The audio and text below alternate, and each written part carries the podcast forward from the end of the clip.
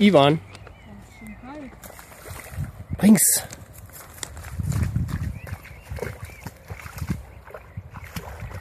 Ja, fein. Schöner Pott. So ist er brav.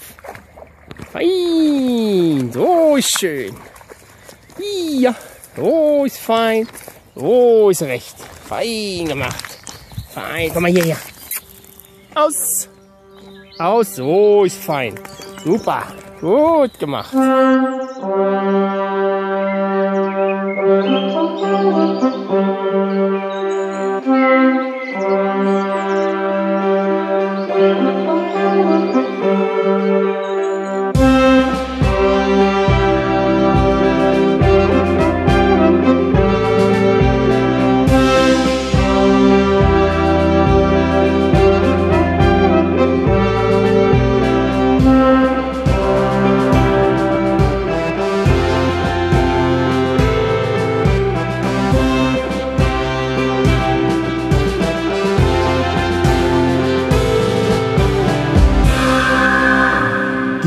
Die 44. Ausgabe des Jagdfunk.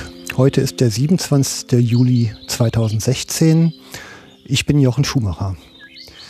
Ja, die letzten Sendungen waren ein bisschen Hunde durchseucht, kann man vielleicht sagen. Und dann habe ich mir gedacht, bleibe ich doch einfach dabei und wähle das neue Thema. Und das ist heute das Thema Jagdgebrauchshund. Mal ganz allgemein angegangen. Und dazu habe ich mir jemanden gesucht. Mancher sagt, der menschgewordene Jagdhund. ich begrüße ganz herzlich im Jagdfunk den Bernd Krever. Danke. ähm, Herr Krever, man hat mir mal berichtet in Brandenburg, da saß, saßen Waldarbeiter mit ihrem Leberwurstbrötchen beim Mittag und dann kam der Wolf bis auf Abendslänge ran, der Jungwolf. So kann man sich doch fast vorstellen, ist vielleicht der Hund so am Anfang mal entstanden. Das wiederholt sich, oder?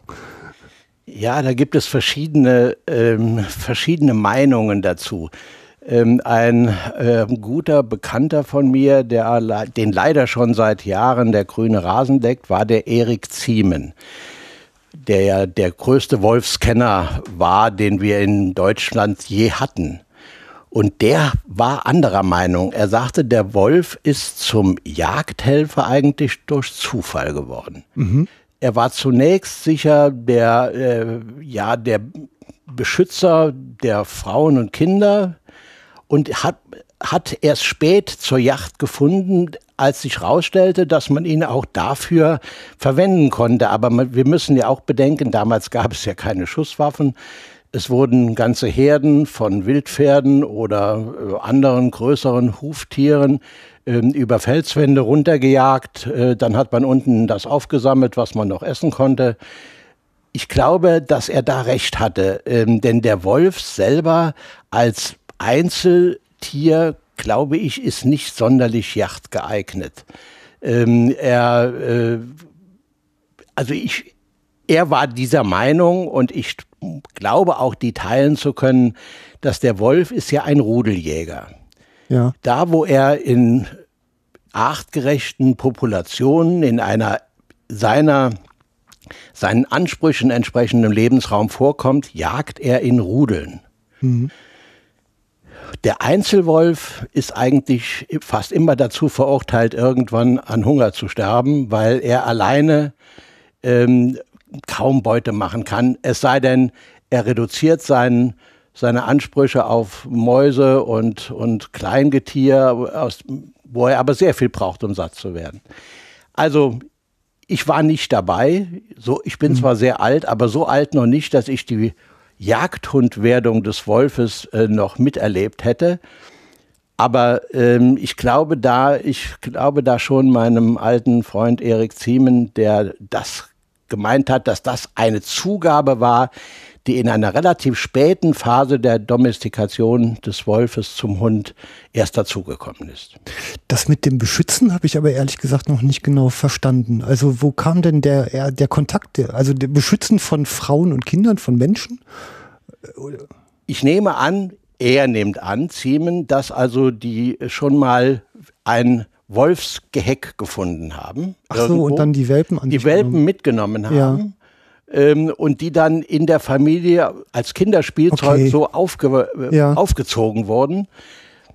Das war seine Lesart der Dinge und sie schien mir auch logisch zu sein, denn dass die Jäger der Urzeit ähm, Wölfe erstmal, äh, also erwachsene Wölfe überhaupt hätten fangen können, glaube ich, das, das, das wollten die vermutlich auch gar nicht, denn der Wolf war für die erstmal ein Nahrungskonkurrent. Ja. Und die haben ihn vermutlich umgebracht, wo sie ihn kriegen konnten. Aber vielleicht hatte dann doch einer mit einem weichen Herzen ein Einsehen, als er Wolfswelpen gefunden hat und hat die seinen Kindern mitgebracht. Der Baby-Effekt ist ja unbesiegbar, ne? Unbesiegbar, absolut. Genau. Sonst gäbe es ja keine Chihuahuas. ja, richtig. Extra für die Handtasche gezüchtet. So ist es. Ähm, wie ist denn der Bernd Krever so zum Jäger geworden? Sie sind ja ein Forstmann eigentlich von Ja. Haus aus und Ja. äh, also damals kriegte man es wahrscheinlich so irgendwie fast mit aufgedrückt, oder? Ja. ja, also mein Berufsbild, was mich auch über lange Zeit meines Lebens geprägt hat, war die Symbiose von Forst und Yacht. Ich hatte auch das Glück, in Ausbildung zu sein bei äh, Forstleuten, für die das kein Widerspruch war. Die also noch äh, die, Wald nicht mit I und äh, Wild nicht mit A geschrieben haben, sondern die, die Lebensgemeinschaft Wald, zu der alles gehörte, was die Natur in diesem Gebilde ähm, hat wachsen lassen, dass die eine große Rolle spielten. Und ich hatte auch über weite Strecken meines Lebens einen Vorgesetzten hier in Wittlich, der das also mit uns zusammen, mit meiner Förstergeneration, von denen jetzt niemand mehr in Amt und Würden ist, ähm, dass wir das so praktiziert haben. Wir haben bei allen forstlichen Planungen den Faktor Wild mit einbezogen. Wir haben überlegt, was können wir machen, müssen wir Schutzmaßnahmen ergreifen, müssen wir irgendetwas tun, ähm, um beiden ähm, ein Lebensrecht einzuräumen.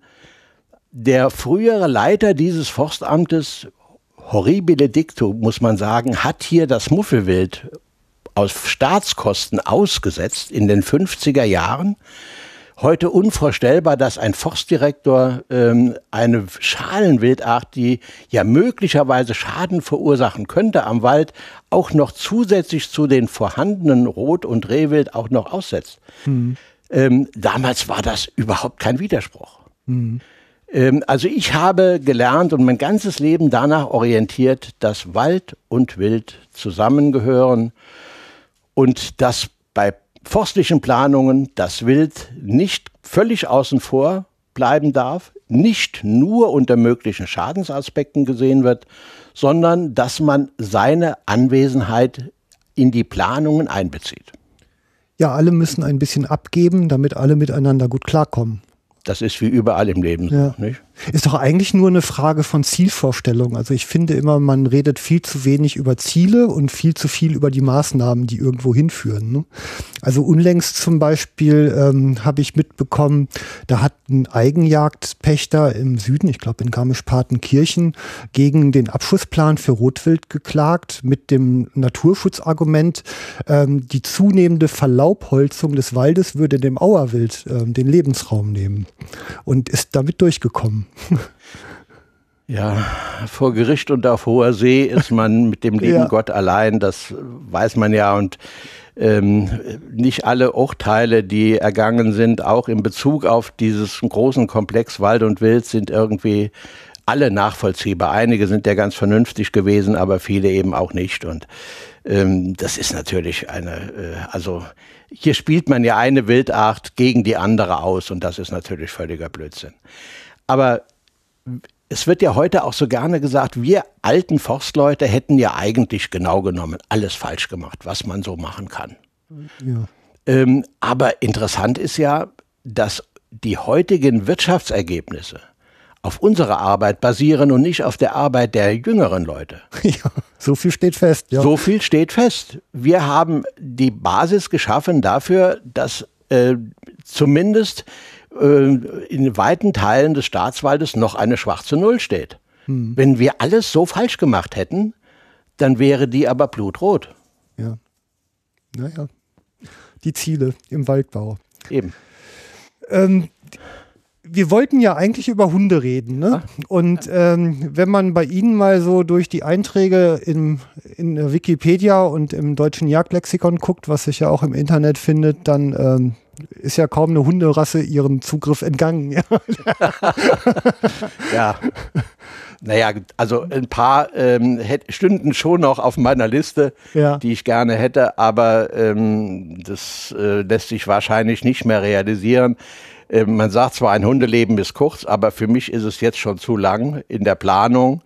Ähm, und, ähm, aber es, Sie haben völlig recht, angefangen hat die ganze Geschichte während meiner Gymnasialzeit mit Deutsch Strata, die ich führen durfte ähm, für einen in der gleichen Straße wohnenden Jäger. Der hatte zwei junge Deutschstrater und ich habe damals ähm, Kaninchen durch die Eifel gezogen und Pfer Schweißpferden getupft. Ähm, das war also in meiner ganz frühen Jugend. Dann kam die Einstellung äh, zur Ausbildung in den Landesforstdienst. Da musste natürlich auch ein Hund her. Ähm, das war dann der erste, den ich da hatte, war ein roter Langhaarteckel. Mhm. Dann bekam ich Kontakt zum hannoverschen Schweißhund und der hat mich dann praktisch bis vor 10, 12 Jahren als Beruf, als Teil meines Berufes begleitet. Ich kann das deswegen so sagen, weil die Stelle, die ich 1973 übernommen habe, vom Land Rheinland-Pfalz damals ausgeschrieben war mit der Bedingung, einem, dem Rotwildring einen brauchbaren Schweißhund zur Verfügung zu stellen. Das gehörte mhm. zu meinen Dienstaufgaben. Ach so, okay. Mhm. Ähm, insofern kann ich durchaus sagen, also äh, ich habe meinen Dienst nicht vernachlässigt, wenn ich Nachsuchen gemacht habe, sondern das wurde war toleriert und Teil meines dienstlichen Aufgabengebietes. Ja. Und dann haben mich aber immer auch noch äh, ich, andere Rassen interessiert. Ich wollte nicht betriebsblind werden. Und dann haben wir also so daneben, ich hatte mal kurze Zeit, aber glaube ich nur wenige Tage, hatten wir auch mal einen bayerischen Gebirgsschweißhund. Dann hatten wir ähm, in meinem ganzen Leben vier Jagdterrier, immer von der Wiege bis zur Bahre, mhm. ähm, als äh, das war während meiner, na, während der Jahre, in denen ich also wirklich äh, keinen Vollmond verplanen konnte, weil immer Nachsuchen dazwischen kamen mit irgend, also ich konnte nicht in Urlaub fahren an Vollmond oder so. Und ähm, diese Terrier haben mich doch vor manchen ähm, Attacken humorloser Wildschweine äh, bewahrt. Also das waren so meine Bodyguards. Und haben auch meine Schweißhunde vor äh, großen Verletzungen ähm, geschützt, weil der Terrier, ähm, wenn der vom Keiler geschlagen wird, dann fliegt der Terrier weg. Der wiegt 12 Kilo oder sowas mhm. und der 35 Kilo hannoversche Schweißhund geht zu Bruch, mhm. wenn er denselben Schlag aufhängt, weil er dem Schlag ja viel mehr Masse entgegensetzt. Gut. Das waren also meine Bodyguards. Dann habe ich sehr früh ähm, Spaß bekommen am Beagle. Und zwar, weil gerade das eine Rasse war, die im Spiegel der Meinungen von großen, mir bekannten Jagdhundeleuten sehr widersprüchlich dargestellt worden ist. Ja. Mein langjähriger Freund Heinrich Ude, langjähriger Präsident des Jagdgebrauchshundverbandes, hielt von den Biegeln gar nichts. Ich wollte es aber wissen und habe einen Mann mal eingeladen, der vier Beagles hatte, zu einer Drückjagd, die ich damals ja noch organisieren musste hier in meinem Dienstbezirk. Und dann heißt er, was reden die Leute eigentlich? Der, ja, die jagen wunderschön Spur und Fährte laut, die bleiben zäh auf der Fährte, das Wild kommt langsam vor den Hunden, weil sie keine Hetzjäger, sondern Nasenjäger sind, relativ kurze Läufe haben. Und so habe ich dann uns einen Beagle besorgt. Der erste war eine Hündin aus Österreich, aus jachtlicher Zucht in Österreich. Die wurde sehr alt. Danach kam aus dem gleichen Zwinger wieder ein Österreicher. Und ähm, dann haben wir jetzt auch eine Hündin aus der Vogelsbergmeute. Als ich meine aktive Schweißhundführerzeit beendet habe, einfach auch, ich hatte ein paar Baustellen gesundheitlicher Art und ich habe mir gesagt, Mensch, eh die Jäger sagen, eigentlich müssten wir den Gräber zu der Nachsuche holen. Aber ob der das noch packt? Der, nicht, dass wir da also einen äh, Defibrillator brauchen, um den noch zu reanimieren, wenn der da im Weinberg da irgendwo da oben. da habe ich gesagt, Schluss aus. Schweißhund ist auch Verantwortung gegenüber dem Wild, Schweißhund Führung. Ich kann dem Hund nicht mehr gerecht werden oder jedenfalls nicht mehr, möglicherweise nicht mehr bis zum Ende seiner Tage. Ähm, ich kann es mir eigentlich nicht zumuten äh, und deswegen lasse ich es sein mit dem Schweißhund und hole mir einen Hund, der zumindest wesensverwandt ist. Und ähm, da habe ich mir eine Tiroler Bracke besorgt. Hm. Ähm, ich, das war der teuerste Hund meines Lebens, A vom Kaufpreis, B zweimal bin ich bis auf den Brenner gefahren, kurz bei der Europabrücke, da wurde der geworfen. Mhm. Es war also nicht gerade um die Ecke und ich habe trotzdem aus einem elf Welpen starken Wurf die, die größte Töle mir rausgesucht, die es überhaupt gab. Ähm, dieser Hund war ähm, er war bildschön, das war aber auch das Einzige. Er war hochgradig schussempfindlich, mhm. Sodass er sogar nachher, als er die Verbindung hergestellt hatte, wenn ich gesagt habe, Gero, gehen wir jetzt ein bisschen, dann freute er sich und dann bin ich im Keller unten vor dem Tresor mit den Waffen stehen geblieben. Ach, hat er gesagt, nee, heute nicht. Und ist wieder rauf und hat sich auf die Couch gelegt und hat gesagt, kein Bedarf an Spaziergängen heute, mit Gewehr jedenfalls nicht. Mhm. Also ähm, Wasserscheu war er auch noch. Also es war, äh, also zunächst mal, nachher ging er dann doch mal ins Wasser. Es war mit dem Hund, äh, also jachtig war er infolge dieser Schussempfindlichkeit und auch dieser Ängstlichkeit. Er war auch noch gewitterscheu. Mhm. Ähm, wir konnten an Silvester nicht rausgehen, weil der hätte hier die Möbel gerade gerückt. Mhm. Also das war, Sie sehen, meine Erfahrungen mit äh, anderen Rassen sind etwas durchwachsen. Zwischendrin hatten wir einen Foxhound aus der Kappenberger Meute. Mhm. War auch kein Volltreffer. Der Hund war äh, von einer, war, die Intelligenz des Hundes war deutlich unterentwickelt, um es mal so zu sagen. Mhm. Er jagte außerdem völlig stumm, was mich dann doch sehr gewundert hat, bei einer Rasse, von der ich glaubte, sie sei, da doch sei der Spur- und Pferdelaut genetisch fixiert. Mhm. War er nicht. Er war ebenfalls hochgradiger Epileptiker. Also ähm, es war äh, meine, meine Erfahrungen mit den Einzelexemplaren verschiedener Rassen waren sehr durchwachsen. Ich bin aber um Gottes Willen nicht so, ich verallgemeinere nicht so, dass ich jetzt sagen würde, äh, alle Tiroler Praken sind schussscheu, um Gottes Willen nein. Ähm, es sind auch nicht alle Foxhounds so ähm, geistig unterentwickelt wie unseres war. Ähm, es gibt sicher auch Beagles, die stumm jagen. Äh, Habe ich auch selber schon erlebt aus den reinen Schönheitszuchten, wo man keinen Wert auf den Laut auf der Spur und Fährte gelegt hat. Aber ich habe mich bemüht, mein, mein äh, Spektrum äh, abzuarbeiten. Das gelingt einem im Laufe eines Lebens natürlich nie. Mhm. Mein Spektrum an Yacht und Rassen, die mich noch interessiert hätten. Ich hätte noch so ein paar auf der Agenda, aber das schaffe ich nicht mehr. Sagen Sie doch mal kurz, welche es denn sind. Ja, ich würde es auch noch mal gerne mit eventuell mit einem Foxhound probieren. Ähm, dann habe ich immer ähm, ein großes Faible gehabt für die deutschen Bracken. Mhm. Ähm, da hätte ich auch mal gerne eine gehabt, aber ähm, die Optik der deutschen Bracken ähm, hat ähm, den weiblichen Teil meiner Familie mal ein bisschen abgehalten. Der Beagle ist hübscher. Ja? Okay. Ähm, und irgendwo muss man ja mal Kompromisse machen, äh, des äh, häuslichen Friedens willen. Und deswegen, deutsche Bracke, äh, ich hätte sie mal, hätte mal gerne einen gehabt, zumal ich da hervorragende Hunde kennengelernt habe. Ähm, ich bin ja auch im Deutschen Brackenclub äh, schon viele Jahre Mitglied gewesen und später Ehrenmitglied geworden.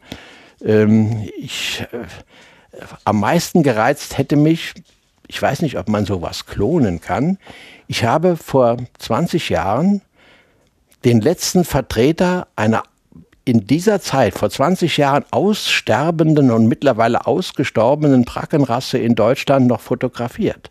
Hm. Das war die Welfenbracke. Weiß heute kaum noch jemand. Welfenbracke, ja. die waren in dem Raum um Oldenburg zu Hause, diese hm. Rasse. Und ähm, die hieß deswegen Welfenbracke, weil sie in den Farben des Welfenhauses gezüchtet wurde, gelb-weiß. Mhm. War eine gelb-weiße Bracke. Wunderschöne Hunde. Diese letzte Hündin, die war zwölf oder dreizehn Jahre alt. So verrückt war ich mal, als ich hörte, dass noch eine Hündin davon lebt. Mhm. Bin ich nach Melle, das ist da oben irgendwo ja. bei Oldenburg, gefahren, um die noch zu fotografieren. Gott sei Dank starb sie erst ein paar Tage später und nicht während der Fahrt darauf. so konnte ich wenigstens noch ein Foto ja. von, dieser, von dieser Hündin äh, machen. Schade, ähm, aber wenn es da einen Wurf gegeben hätte, ich glaube, ich hätte einen mitgenommen. Ja, ja. Ja, das also über aussterbende Hunderassen ähm, macht man sich ja eigentlich so gemeinhin gar keinen Kopf. Ne? Ja. Aber es gibt das auch, ist ein ja. Fehler, denn was haben wir in der ersten Hälfte des 20. Jahrhunderts haben wir ein gutes halbes Dutzend lokaler Brackenrassen aussterben lassen in Deutschland. Okay. Das war die große Zeit der Vorstehhunde, ja. die Zunahme der Niederwildstrecken. Die Vorstehhunde waren plötzlich in. Man brauchte für die vorher seltenen Hasen die Bracken nicht mehr. Mhm. Und man hat die Kronenberger Bracken, die roten hannoverschen Heidebracken hat man ähm, aussterben lassen, die Plettenberger, da gab es auch eine, die Schleswig-Holsteiner Bracken. Alle verschwanden binnen weniger Jahrzehnte von der Bildfläche. Mhm. Und das einzige autochthoner Vertreter der hochläufigen Bracken ist uns die deutsche Bracke in Olpe geblieben, die ja zur damaligen Zeit Olperbracke hieß. Das ist mhm. ja dasselbe. Olperbracke, deutsche Bracke, das ist dasselbe. Nur man hat dann nachher, als es keine anderen mehr gab, hat man dann gesagt, gut, dann nicht mehr Olper, sondern deutsche Bracke, dann sieht mhm. das irgendwie ein bisschen, ein bisschen besser, hört sich besser an. Mhm. Okay. Wenn man ähm, Jagdgebrauchshunde führt, ganz allgemein, steht ja eigentlich immer am Anfang der Mensch, der den Willen erklärt und ja, der nach meiner bisherigen jagdlichen Lebenserfahrung auch irgendwie ein Hundehändchen mitbringen muss. Und es gibt halt einfach Menschen, die haben so ein Hundehändchen und andere haben es nicht. Ne? Deckt sich das so mit ihrer mhm. Erfahrung? Also manchmal denke ich, der dürfte gar keinen Hund haben. Ne? Ja, es gibt wenig Dinge in der neueren Zeit, ähm, äh, wenn man so die Yacht jetzt mal als Parameter nimmt. Mhm. Eine der wirklich positiven Dinge sind die, diese Hundeschulungslehrgänge, die die Kreisgruppen teilweise abhalten. Ja.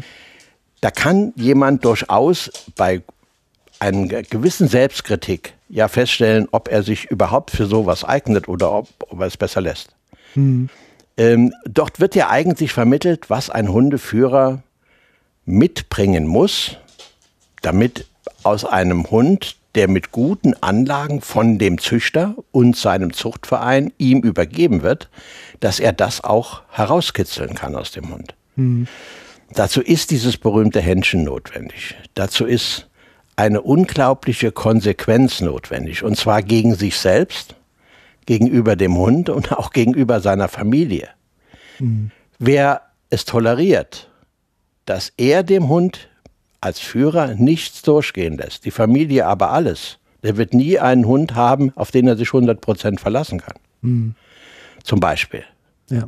Ähm, wer, äh, wer ein, einen Yachterlaubnisschein für Kaninchen auf dem städtischen Friedhof hat, der braucht auch keinen hannoverschen Schweißhund dafür. Mhm. Er muss auch da abwägen, er wird nur dann glücklich mit einem Hund sein und erfolgreich mit ihm jagen können, wenn er sich bei einer Rasse umsieht, die seinen jagdlichen Möglichkeiten, die er selber hat, auch gerecht wird. Mhm. Also ich äh, bin Ersthundeführer, obwohl hier meine alte Dame jetzt bald zwölf Jahre alt ist.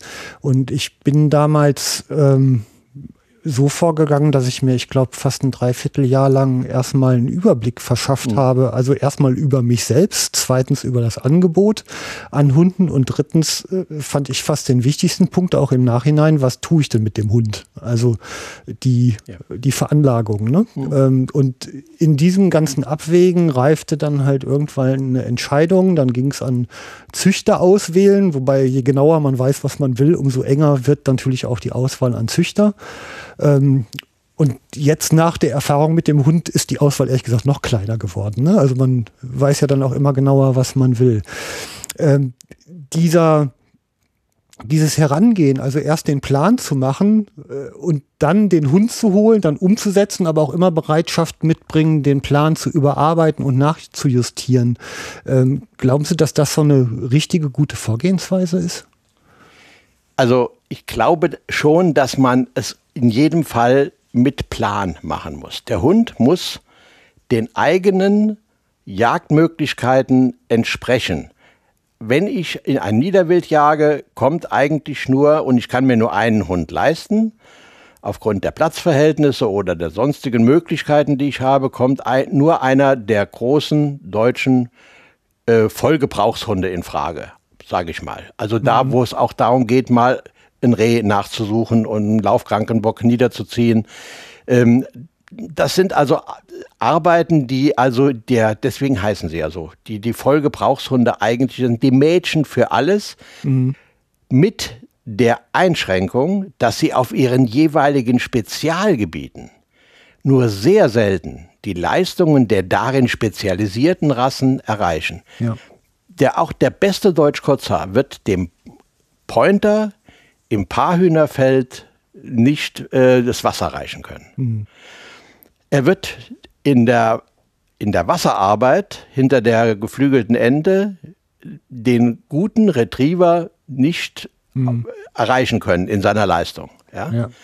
Ähm, das muss man einfach wissen. Das ist, das ist wie der, der Arzt für Allgemeinmedizin und der Neurochirurg. Ja? Also mhm. von dem Arzt für Allgemeinmedizin können Sie nur auch keine Hirn-OP erwarten. Mhm. Wird er auch nicht machen. Mhm. Wenn die Jäger immer so vernünftig wären ähm, und würden ihrem Hund nicht etwas zumuten, was er gar nicht leisten kann, vor allen Dingen im Bereich des Nachsuchenwesens, da wird am meisten gesündigt. Ich habe ja einen Hund zu Hause, der hat die jachtliche Brauchbarkeit. Der hat vielleicht sogar eine Verbandsschweißprüfung gemacht. Der kann das. Dass aber eine einmalige erbrachte Leistung bei einer Prüfung, die dann die man dann einschlummern lässt, mhm. ähm, nicht ein Spezialistentum zeitigen kann, was ich unter Umständen mal verlange, wenn ich dem Bock äh, einen Grellschuss beigebracht habe und versuche, diesen Bock mit dem Hund zu finden. Das mhm. ist auch klar. Ja. Ich muss auch wissen, dass sich manche Einsatzbereiche der Hunde gegenseitig ausschließen oder nicht ausschließen, aber zumindest die Arbeit erschweren. Mhm. Bedenken Sie mal, wie viele unserer Hunde, unserer Jagdhunde, vor allen Dingen auch die großen, Deutschdrahthaar, Langhaar, Kurzhaar und so weiter, bei winterlichen Bewegungsjachten eingesetzt werden. Mhm. Das sind eine ganze Menge, weil das Federwild und der Hase im Feld draußen eben fast nicht mehr bejagbar sind infolge äh, fehlender Wildbesätze. Mhm. Man hat also den Weg in den Wald gewählt. Jetzt stöbert der Hund herum, jagt ein Reh an, dieses Reh oder eine Sau, ist egal, kommt einem Jäger, der schießt sie tot. Mhm. Der Hund kommt auf dieser gesunden Fährte zum Erfolg. Mhm. Plötzlich Verstehe. liegt das Stück ja. tot vor ihm. Das findet der Hund ganz toll. Das passiert dreimal und dann arbeiten sie mit ihm eine Krankfährte, vielleicht eine Übernachtfährte von einem laufkranken Reh. Ja. Und dann nach 80 Meter brecht ein Reh, gesundes Reh, über die Wundfährte weg. Ach, der Hund sagt, ich meine, vor ein paar Wochen hat das doch mal geklappt, da lag das doch auch da hinten. Und mhm. diese Hunde, die das mal verinnerlicht haben, dass sie auch auf gesunden Pferden zum Erfolg kommen, die werden sie also sehr schwer zu der Pferdentreue bringen, die sie auf der Wundfährte brauchen. Ja, verstehe. Mhm. Also hier gabeln sich die Wege enorm früh. Wer einen guten Schweißarbeiter haben will, darf ihn nicht dauernd stöbern lassen. Mhm. Ja. Das sind auch Dinge, die die Jäger, äh, das muss man einfach immer wieder versuchen beizubringen. Es sind an sich so logische Entwicklungen, wenn man sie ein bisschen in die Hunde hineindenken kann. Der Hund lernt aus, eigentlich nur aus der Situation heraus. Mhm. Natürlich auch das, was der äh, Führer ihm beigebracht hat. Aber viel mehr lernt er aus der Praxis. Im Prinzip, also so habe ich es versucht. Also der, der Hund, ähm, nur weil ich ihm nichts beibringe, heißt es ja nicht, dass er nichts lernt. Ne? Also das muss man sich mal klar machen. Und insofern ähm, glaube ich, widersprechen Sie mir gerne, wenn Sie anderer Ansicht sind, dass ich mir im Grunde ja für den ganzen Alltag, den mein Hund so erlebt, ein vollständiges Konzept überlegen muss. Und ähm, um dann überhaupt Abweichungen zu bemerken und auch korrigieren zu können. Also eben um solche Prägungen, wie Sie sie gerade angesprochen haben, ne, auf der Gesundfährte auf einmal ähm, zum Erfolg zu kommen, um die halt eben vermeiden zu können. Ja, ja. ja. Und es wird häufig nicht bedacht, dass das, was unser Jagdhund im Alter etwa zwischen fünf und zehn, elf Monaten lernt, mhm. mit großer Leichtigkeit und, und, großer Aufnahmebereitschaft lernt, mhm. dass sie das später nicht mehr nachholen können. Oder so gut wie nicht ja. mehr nachholen können wenn ich dann, also ich habe es auch schon erlebt, dass einer gesagt hat, kam mit einem Deutschstrater, der also ähm, wahnsinnig, also das hat jetzt nichts mit der Rasse zu tun, hätte auch ein mhm. anderer sein können, der da an Riemen herumpolterte, ständig am Kläffen war und also der Hund war nervig für alle Beteiligten bei dieser Yacht. Er sagte, ja, ich muss jetzt mal anfangen, mit ihm zu arbeiten. Da war der Hund aber schon anderthalb Jahre alt. Da kriegen sie diese Untugenden nicht mehr raus. Ja, eigentlich hat man sie vorher reingetan. Ne? Natürlich. Also, wie man sie toleriert hat ist ja auch immer so ein gern gepflegter Mythos, lass den Hund erstmal auswachsen und dann kümmere ich mich um die Ausbildung. Ja, ja. Also genau. andersrum ist, was Hänschen ja. nicht lernt, lernt Hans nimmer mehr. Ja, ja, ne? so, ja, ja, ja, ja. So rum, ja, oder? Ja. Oder wie mir mal ein alter Jäger in meiner Jugendzeit sagte, ich fange mit dem Hund überhaupt erst an zu, der hatte immer nur Rüden, ja. ja. Ähm, ich fange mit ihm überhaupt erst an zu arbeiten, wenn er beim Pinkeln es hin, den Hinterlauf hebt. Ah. Vorher lasse ich den völlig in Ruhe. Vorher ist er noch ein Kind und der lernt das sowieso nicht. Da hat er die beste Zeit verpasst. Ja, ja, ja, ja, genau. Ne? ja, dieses, ähm, ja, also in der, in der Ausbildung, ich, hab, ich führe jetzt Retriever, wie mittlerweile den Hörern hinlänglich bekannt ist. Ähm, ich habe mir in der Ausbildung, also erstmal zum Grundsatz gemacht, so eine Dreistufigkeit. Also erstmal das Konditionieren, welches Kommando gehört überhaupt zu welcher Tätigkeit. In der zweiten Stufe das äh, Wiederholen, das verfestigt. Und in der dritten Stufe durch Konflikte absichern. Also sitzen bleiben und dann fliegt man Tennisball über den Kopf drüber weg mhm. und der Hund muss zum Beispiel trotzdem sitzen bleiben. Das meine ich mit Konflikten. Ähm, und dieses Prinzip im Grunde auf jede Übung angewandt, um dann aber hinterherum zum Beispiel eine, eine Apportierübung in Einzelteile zu zerlegen. Also ein gerade am Fuß setzen, ein gerades, schnelles Rauslaufen, ein sicheres, schnelles Aufnehmen, schnellster Weg zurück, so lange festhalten, bis ein Kommando zum Ausgeben gibt und wieder an den Fuß setzen zum Beispiel. Ähm, diese, dieses Vereinzeln und dann unter reizfreier Umgebung halt zu arbeiten. Also das ist jetzt natürlich keine Schweißarbeit und das gilt für andere andere Arbeiten sicherlich vielleicht immer anders, aber das jetzt nur mal so aus meiner Welt reingebracht. Wie reflektieren Sie das so an Ihrem eigenen Hundeleben? Also äh, da ich ja nur in den ersten, ähm, sozusagen während der Ouvertüre meiner jagdkynologischen Zeit mit äh, großen Gebrauchshunden zu tun hatte und danach eigentlich mehr oder weniger immer nur mit Spezialisten. Mhm. Ähm, kann ich das jetzt nicht so ganz nachvollziehen und kann mich auch im Moment schwer reinfinden, ob das so ähm, die Ideallösung ist. Okay. Ich habe es, ähm, ich gehörte noch zu denen, die also ihre Schweißhunde das ist ja, wurde ja auch über viele Jahrzehnte immer angezweifelt, ob das überhaupt einen Sinn macht, auf der gesunden Fährte einzeln gezogenen und beobachteten Hochwildes eingearbeitet. Mhm.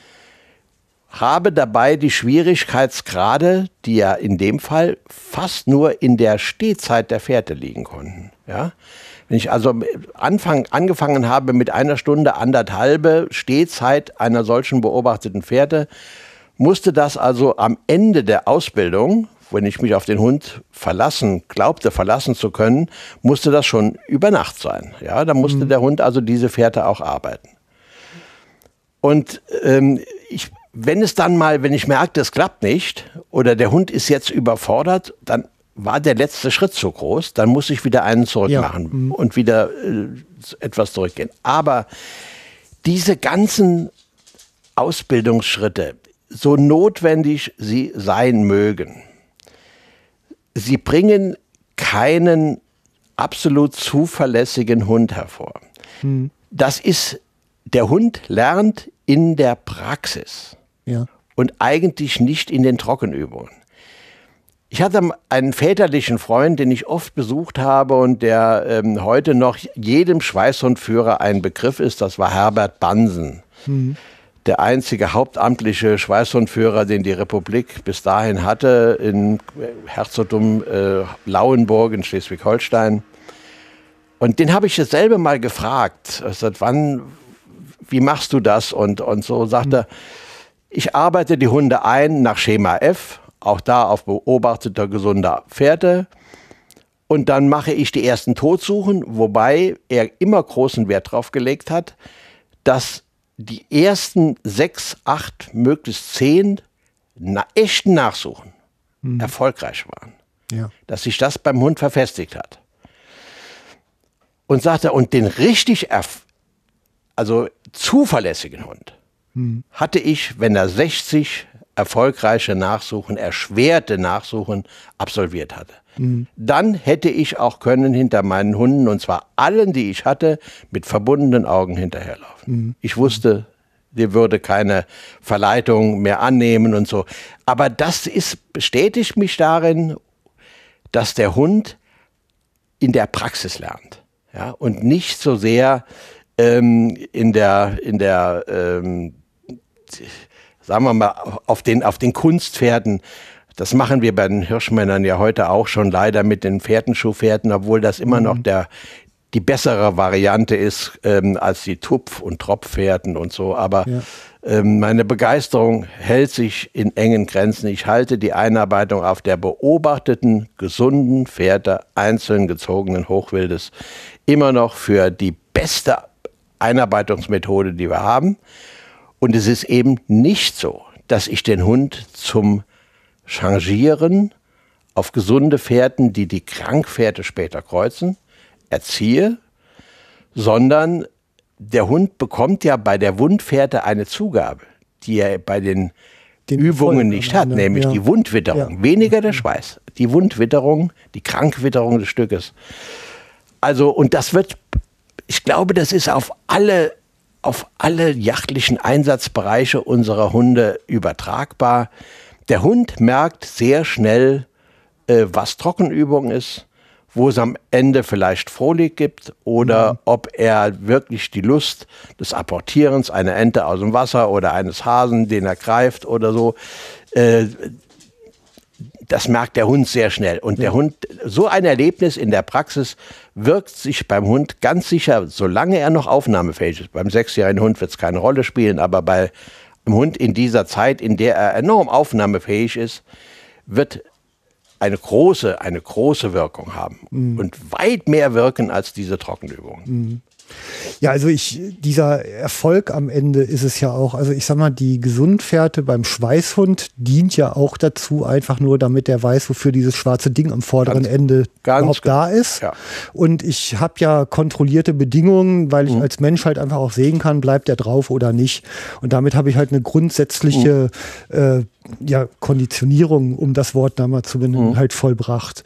Auf die Wundfährte gehen, dann kommt ja der Erfolg am Ende auch dazu. Ja. Also das Verhalten, was ja dann ja. obendrein belohnt wird. Mhm. Und dann lernt der Hund ja auch sehr klar, wenn ich dieser Sorte Fährte folge, mhm. dann habe ich am Ende Erfolg und dann wird alles gut. Finde ich vergleichbar jetzt zum Beispiel mit dem Einweisen beim Retriever. Wenn ich den halt 500 Mal der Hand folgend in eine Richtung schicke und der hat 500 Mal Erfolg am Ende, dann geht der auch blind los und dann mhm. weiß der, wenn der Alte mich dahin schickt, dann ist da auch was. Ja, ja. Ne? ja, ja. Und das macht die lenkbar. Ja. Und ähm, das trifft für alle Rassen und für alle jachtlichen Einsatzbereiche zu. Hunde sind bestechlich. Ja. Ähm, und der Hund, der Schweißhund weiß ganz genau, wenn er, also deswegen waren mir auch verfressene Hunde immer die liebsten. Mhm wenn dann das Stück zur Strecke war und er weiß, er kriegt ein Stückchen von der Leber ab oder ja oder eine Handvoll geronnenem Schweiß, den er mal anschließend ins Auto kotzt. Mhm. Ähm, aber aber äh, ja. Hunde, die verfressen sind, ähm, sind viel leichter zu motivieren als solche, denen sie ja. das Futter sozusagen ähm, mit der Spritze einflößen müssen. Ja. Deswegen waren mir die Verfressenen immer deutlich lieber, die Hunde waren viel leichter zu motivieren. Die sind nur eher bindungsflexibel, habe ich gelernt. ja, ja, das sind FIFA-Hunde, gell? Ja. ja, man muss auch die Umgebung immer ein bisschen besser im Griff haben. Ich muss auch immer gucken, dass, also wenn die Leute schon so mit einer Faust, da könnte was drin sein, dann kontrolliert mein Hund sofort, ob da wirklich was da ist. Ne? Das lernen die ganz schnell. Ne? Ähm, vielleicht noch mal ein bisschen allgemeiner, also jetzt so die ganz einfachen Sachen von den Haltungsbedingungen. Es ist ja immer so irgendwie zwischen ähm, Zwinger, Wohnung und Bett ist ja so die, mhm. die Bandbreite. Ähm, erleben kann man alles. Ne? Mhm. Und ich glaube, die Ausprägung macht's. Ne? Ja, also ähm, also Bett äh, möchte ich von vornherein streichen. Da, also das bei uns war nie ein Hund, keiner unserer Hunde, selbst die, äh, die Beagles, also das Schlafzimmer ist tabu. Ja. ja also das, so weit darf es nicht gehen, finde mhm. ich. Äh, wer seine Hunde nur im Zwinger hält, der wird keine intensive Bindung aufbauen können. Hm. Weil er den Hund natürlich logischerweise nur immer nur für, was weiß ich was, eine Stunde oder zwei am Tag um sich herum hat. Dann, wenn er raus, wenn er wieder in den Zwinger kommt, ist der Hund sich selbst überlassen. Der Hund wird eine Verbindung zu seinem Herrn erst aufbauen können, wenn er möglichst lange mit ihm zusammen ist. Mhm. Und das ist bei der Haltung im Haushalt auch so. Ja. Also wir haben, unsere Hunde hatten immer Zugang zum Haus, nicht zum Schlafzimmer, aber wir hatten auch, das ist jetzt nur bei unserem Beagle hier, ähm, der ist ja nun auch schon nicht mehr so ganz jung und es ist vielleicht unser letzter Hund. Ähm, wir hatten auch immer einen Zwinger, damit wir den Hund mal, wenn wir mal ein paar Stunden außer Haus sein würden, dort unterbringen konnten. Mhm. Nicht immer ist das im Haus ganz zweckmäßig äh, und dann hatten die also da draußen auch ihre Möglichkeiten, vor allen Dingen, wenn es auch junge Hunde waren, die, äh, deren Sauberkeit im Haus noch nicht so ganz verlässlich war. Mhm, okay. Hartboden ist gut, ne? Mhm. ja, kann ich auch nur empfehlen. Jetzt hat man eine Grundausbildung in den Hund investiert und dann geht es ja irgendwann relativ schnell sogar an die ersten Prüfungen mhm. Das ist ähm, ja ein Pulsschlag. Also Sie, Sie kennen es ja aus beiden Perspektiven, als Hundeführer und als Richter. Ne? Ähm, gehen wir vielleicht einfach mal zunächst so als Hundeführer mal daran. Was ähm, eigentlich kein Grund, die Hosen voll zu haben, ne? oder? Eigentlich überhaupt nicht. Obwohl, äh, also ich sage das jetzt hier so mit der ähm, mit der Würde des Alters. Ähm, ich kann mich noch an meine ersten, mein, meine erste Vorprüfung, die ich mit meinem ersten hannoverschen Schweißhund gemacht habe, ging grandios in die Hose.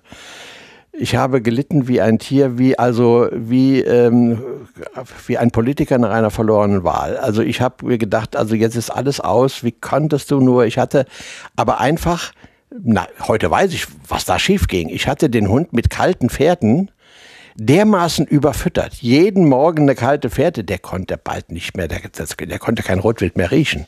Der hat mir das glatt verweigert nachher. Der hat sich also hingesetzt, hat gepinkelt und aber die Fährte hat gesagt, also heute, heute mal nicht. Es sind so viele ja. Leute da. Ne? Ja. Das ist natürlich sehr peinlich, vor allen Dingen, wenn der Richter so ein Mann ist wie Konrad Andreas, es damals war, einer der ganz großen Kynologen der damaligen Zeit. Bei dem war ich natürlich als Hundeführer disqualifiziert. Denke, dachte ich damals. Ich glaube nicht, dass er so weit mich gleich in den Abgrund, in die Mülltonne gesteckt hat. Aber ähm, ich verstehe, dass die Nerven blank liegen. Ähm, bei jedem jungen Mann, der oder junge Frau, die also ihren Hund äh, auf einer Prüfung führen und sie also als, als eine persönliche Niederlage ansehen, wenn das nicht klappt. Ich muss allerdings auch sagen, ich sehe heute die Sache sehr viel entspannter. Kann ich ja auch. Aber es sind so viele Einflussfaktoren auf den Hund bei einer Prüfung, egal welche Art, ob das VJP ist oder eine Spurlautprüfung bei den Bracken oder Teckeln oder ähm, Bau beim, beim Terrier. Ähm, es sind so viele Einflussfaktoren, die wir nicht unbedingt sofort erkennen können. Ja? Bodenverhältnisse, Wetter und so weiter, ähm, dass wir um Gottes Willen weder die Richter noch die Hundeführer ein Versagen bei der Prüfung überbewerten sollten. Hm. Es sei denn, es sind Wesensmängel feststellbar. Wenn der Hund äh, beim ersten Schuss am Horizont verschwindet, dann muss das Konsequenzen haben für eine spätere züchterische Verwendung dieses Hundes, nämlich keine. Mhm. Und ähm, es muss ein Eintrag in die Papiere kommen und Zuchtsperre und so. Also deutliche Wesensmängel, deutliche Gesundheitsmängel, die sich herausstellen. Denn meist ist ja mit so einer Prüfung auch eine, zumindest eine Form, nicht Bewertung, aber bei vielen Rassen eben eine Sichtung auf pathologische oder ja, pathologische Merkmale. Bei Rüden sind die Hoden da oder ähm, hat er Fehler. Deren Erblichkeit nicht ausgeschlossen werden kann. Das muss natürlich Konsequenzen haben. Aber wenn es um die reine Leistung geht, ja, um das, mhm. was der Hund zeigt bei dieser Prüfung, das sollte man um Gottes Willen nicht überbewerten. Das ist eine winzige Momentaufnahme in dem Leben des Hundes. Mhm. Also man also Ehrgeiz gehört ja eigentlich nicht dahin, ne? Also doch, bisschen schon. Ja, ja, okay, ein bisschen. Na gut, einigen wir uns auf unentschieden. Ja. ähm, will nur sagen, ähm, die die Souveränität des Hundeführers ist ja das, wovon der Hund ja auch lebt, letztendlich ja. in seiner Arbeit. Wenn er so macht mit den Händen und so flattert, dann überträgt sich das natürlich. Ja, genau. Und dann neigt ja auch Mensch schnell zu Fehleinschätzungen ja. und äh, versaut dem Hund manchmal ja auch die Arbeit, die vielleicht einfach gut gewesen wäre, wenn der Mensch nicht da ja. Eingefluss genommen hätte. Ne? Und ich will mal ein Beispiel erzählen, ja. äh, wie man unter Umständen zu völlig falschen Ergebnissen oder Beurteilungen kommen könnte, wenn es denn eine Prüfung gewesen wäre. Ich habe mit meiner Tiroler Bracke ohne Gewehr, denn sonst wäre sie ja gar nicht mit mir gegangen, habe ich mal einen Hasen rausgetreten und das bei bestem Wetter. Es war ein, es hatte nachts noch geregnet. Es war eine, eine Wiese, die begrast war, und anschließend ein Buchenbestand mit Verjüngung drunter, so kniehohe Verjüngung, also der die Witterung gehalten hat. Der Hase ist also eine schnurgerade ähm, Fährte gemacht. Brackenjäger sagen ja nicht Spur, sondern Fährte, auch beim Hasen. Diese Bracke, ich habe ich hab gedacht, was macht dieser blöde Köter? Der brachte diese Hasenspur nicht mal, nicht mal 50 Meter vorwärts. Hm. Immer mal wieder kurz laut, und dann irrte er wieder ab. Er sagt, warum schafft dieser Hund die, unter simplen und ganz einfachen Bedingungen diese Hasenspur nicht? Ich habe ihn etwas frustriert an den Strick genommen. Der war damals knappes Jahr alt. Und ähm, 14 Tage später war ich nochmal an dieser Stelle. Und ich bin mir auch sicher, bei der Hasendünne, die wir in einem reinen Waldrevier hatten, dass es der gleiche Hase war. Ich habe dort auszeichnen müssen Bestand, also markieren müssen die Bäume, die raus sollten. Und bin noch mal da vorbei und da flutschte der Hase wieder raus. Ich hatte die Pracke wieder dabei. Es war knochentrocken. Es hatte seit dieser Zeit von 14 Tagen vorher nicht mehr geregnet. Es herrschte ein strammer Wind. Mhm. Die Pracke hat losgeläutet und brachte den Hasen zurück nach einer halben Stunde. Im großen Bogen kam der Hase wieder. Ich hätte ihn wunderbar erlegen ja. können. Unter katastrophalen Bedingungen für uns so erkennbar.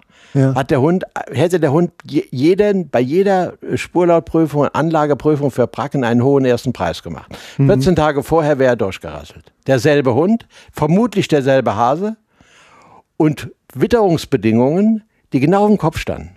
Ja, ja, ja. Und da kam ich dann doch ans Grübeln, ob wir die Prüfungen und die Ergebnisse dieses einen, dieser einen halben Stunde nicht mhm. völlig überbewerten, weil wir da ein Urteil fällen über einen Hund, über seine mögliche Zuchtverwendung, seine Bedeutung, seiner Qualität für die Rasse, für, den, für die Verbesserung der jagdlichen ja. Anlagen.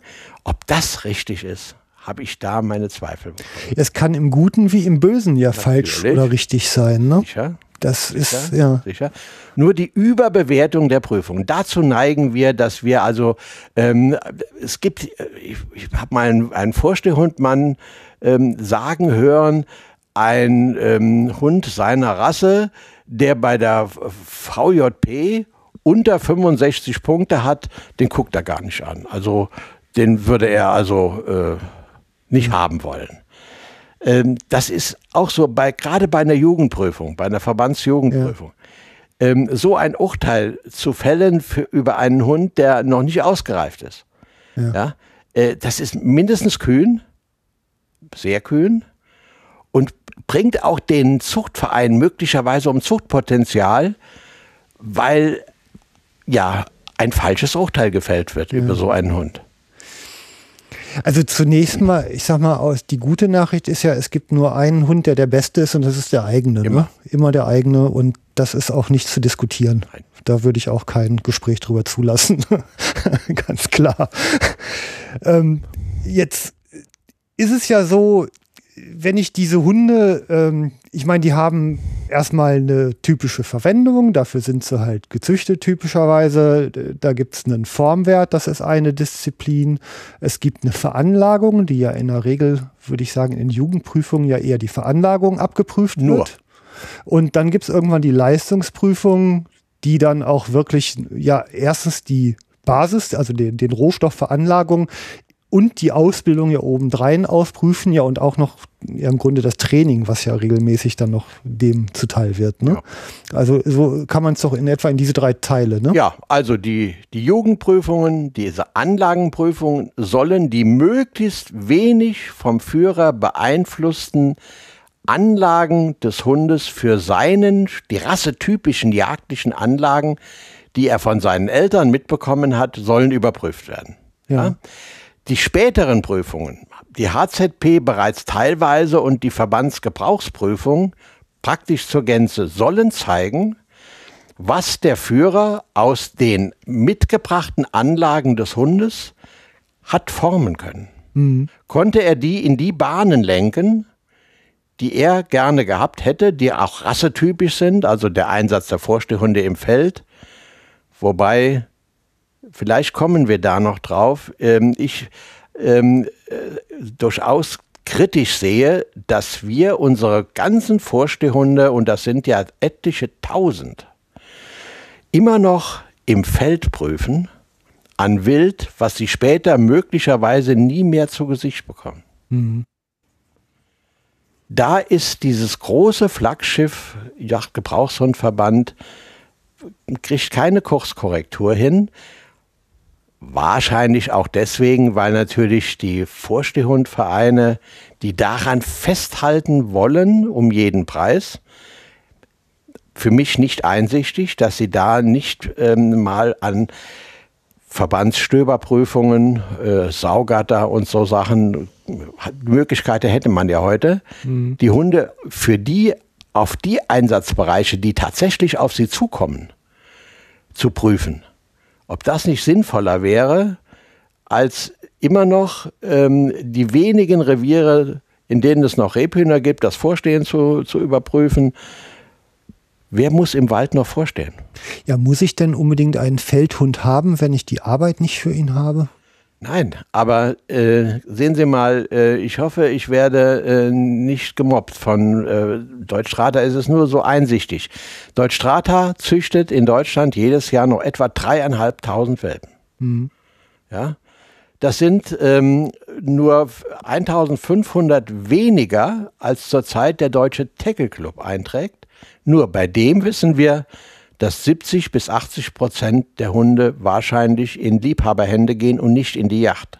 Ja. Also die Rasse, die also die meisten Welpen rein jagdbezogen und nicht in Liebhaberhände kommend äh, züchtet, ist der Verein Deutschstrata. Ja. Von diesen 3500 Welpen, wie viel kommen da noch in Reviere, in denen sie wirklich ihre Feldhundeigenschaften die sie von ihren Eltern mitbekommen haben, tatsächlich noch ausleben können. Mhm. Wenn Sie bedenken, dass neben einem Rebhuhn, wenn wir eine Bundesstrecke legen würden, was im Jahr in Deutschland an jachtbarem Wild erlegt wird, dass neben einem Rebhuhn 240 Stücke Schwarzwild liegen? Ähm, ja, das ist, äh, also deshalb, äh, also andersrum, wenn ich Deutsch Strata live erlebe, dann sind die meistens die Könige am Fuchs, weil sie halt eben diese Raubwildschärfe haben. Ja. Und da werden sie in Feldrevieren eben auch gerne geführt. Ja, natürlich. Sie, also sie sind auch klasse Hunde am Schwarzwild, ohne jede Frage. Hm. Also die bringen Rotten auseinander. Ähm, wichtig ist für mich allerdings, äh, dass diese Hunde als Einzelhunde geführt werden. Es gibt auch schon leider Drahthaarmeuten. Ähm, hm. Das, ähm, da bildet sich eine ähm, eine Such- und Fanghierarchie. Ähm, und das ist bei diesen hochläufigen, relativ wildscharfen Hunden ähm, kann das zu einem Tierschutzproblem werden. Mhm. Hetzjachten sind bei uns verboten. Das müssen wir uns immer wieder klar vor Augen führen. Wir können nicht über die Chassacour in Frankreich groß lamentieren und äh, Krokodilstränen verdrücken, weil die angeblich so tierschutzwidrig sind. Und wir lassen Leica und äh, äh andere Meuten, hochläufige Wildschafehunde aus Wildlos. Das ist einfach unseriös, wenn wir mhm. das machen. Aber die einzeln geführten Drahthaar, ähm, die halte ich also gerade in den Schwarzwildrevieren, in den großen Dornen verhauen. Hier an der Mosel äh, hat sich ein Biotop für Schwarzwild gebildet, ähm, der vor allen Dingen sich bei Schweißhundführern enormer Beliebtheit erfreut, nämlich diese aufgegebenen Weinberge. Das sind nicht wenige. Hm. Da ähm, da die Winzer ja nicht dazu gezwungen werden können, die Verdrahtung der einzelnen Rebpfähle untereinander zu entfernen, wächst das natürlich mit Brombeere und Schwarzdorn zu. Mhm. Sie kommen als Schweißundführer ohne Verletzung da nicht durch. Ja, ja, klar. Ja, und da brauchen Sie also, äh, das ist also, das sind so, so Sachen, da schätze ich den Drahter. Der Drahter, ähm, ich will also um Gottes Willen den da nicht, nur, nur dafür braucht er, für diesen Einsatzbereich muss er nicht vorher seine Anlagen an Rebhühnern zeigen.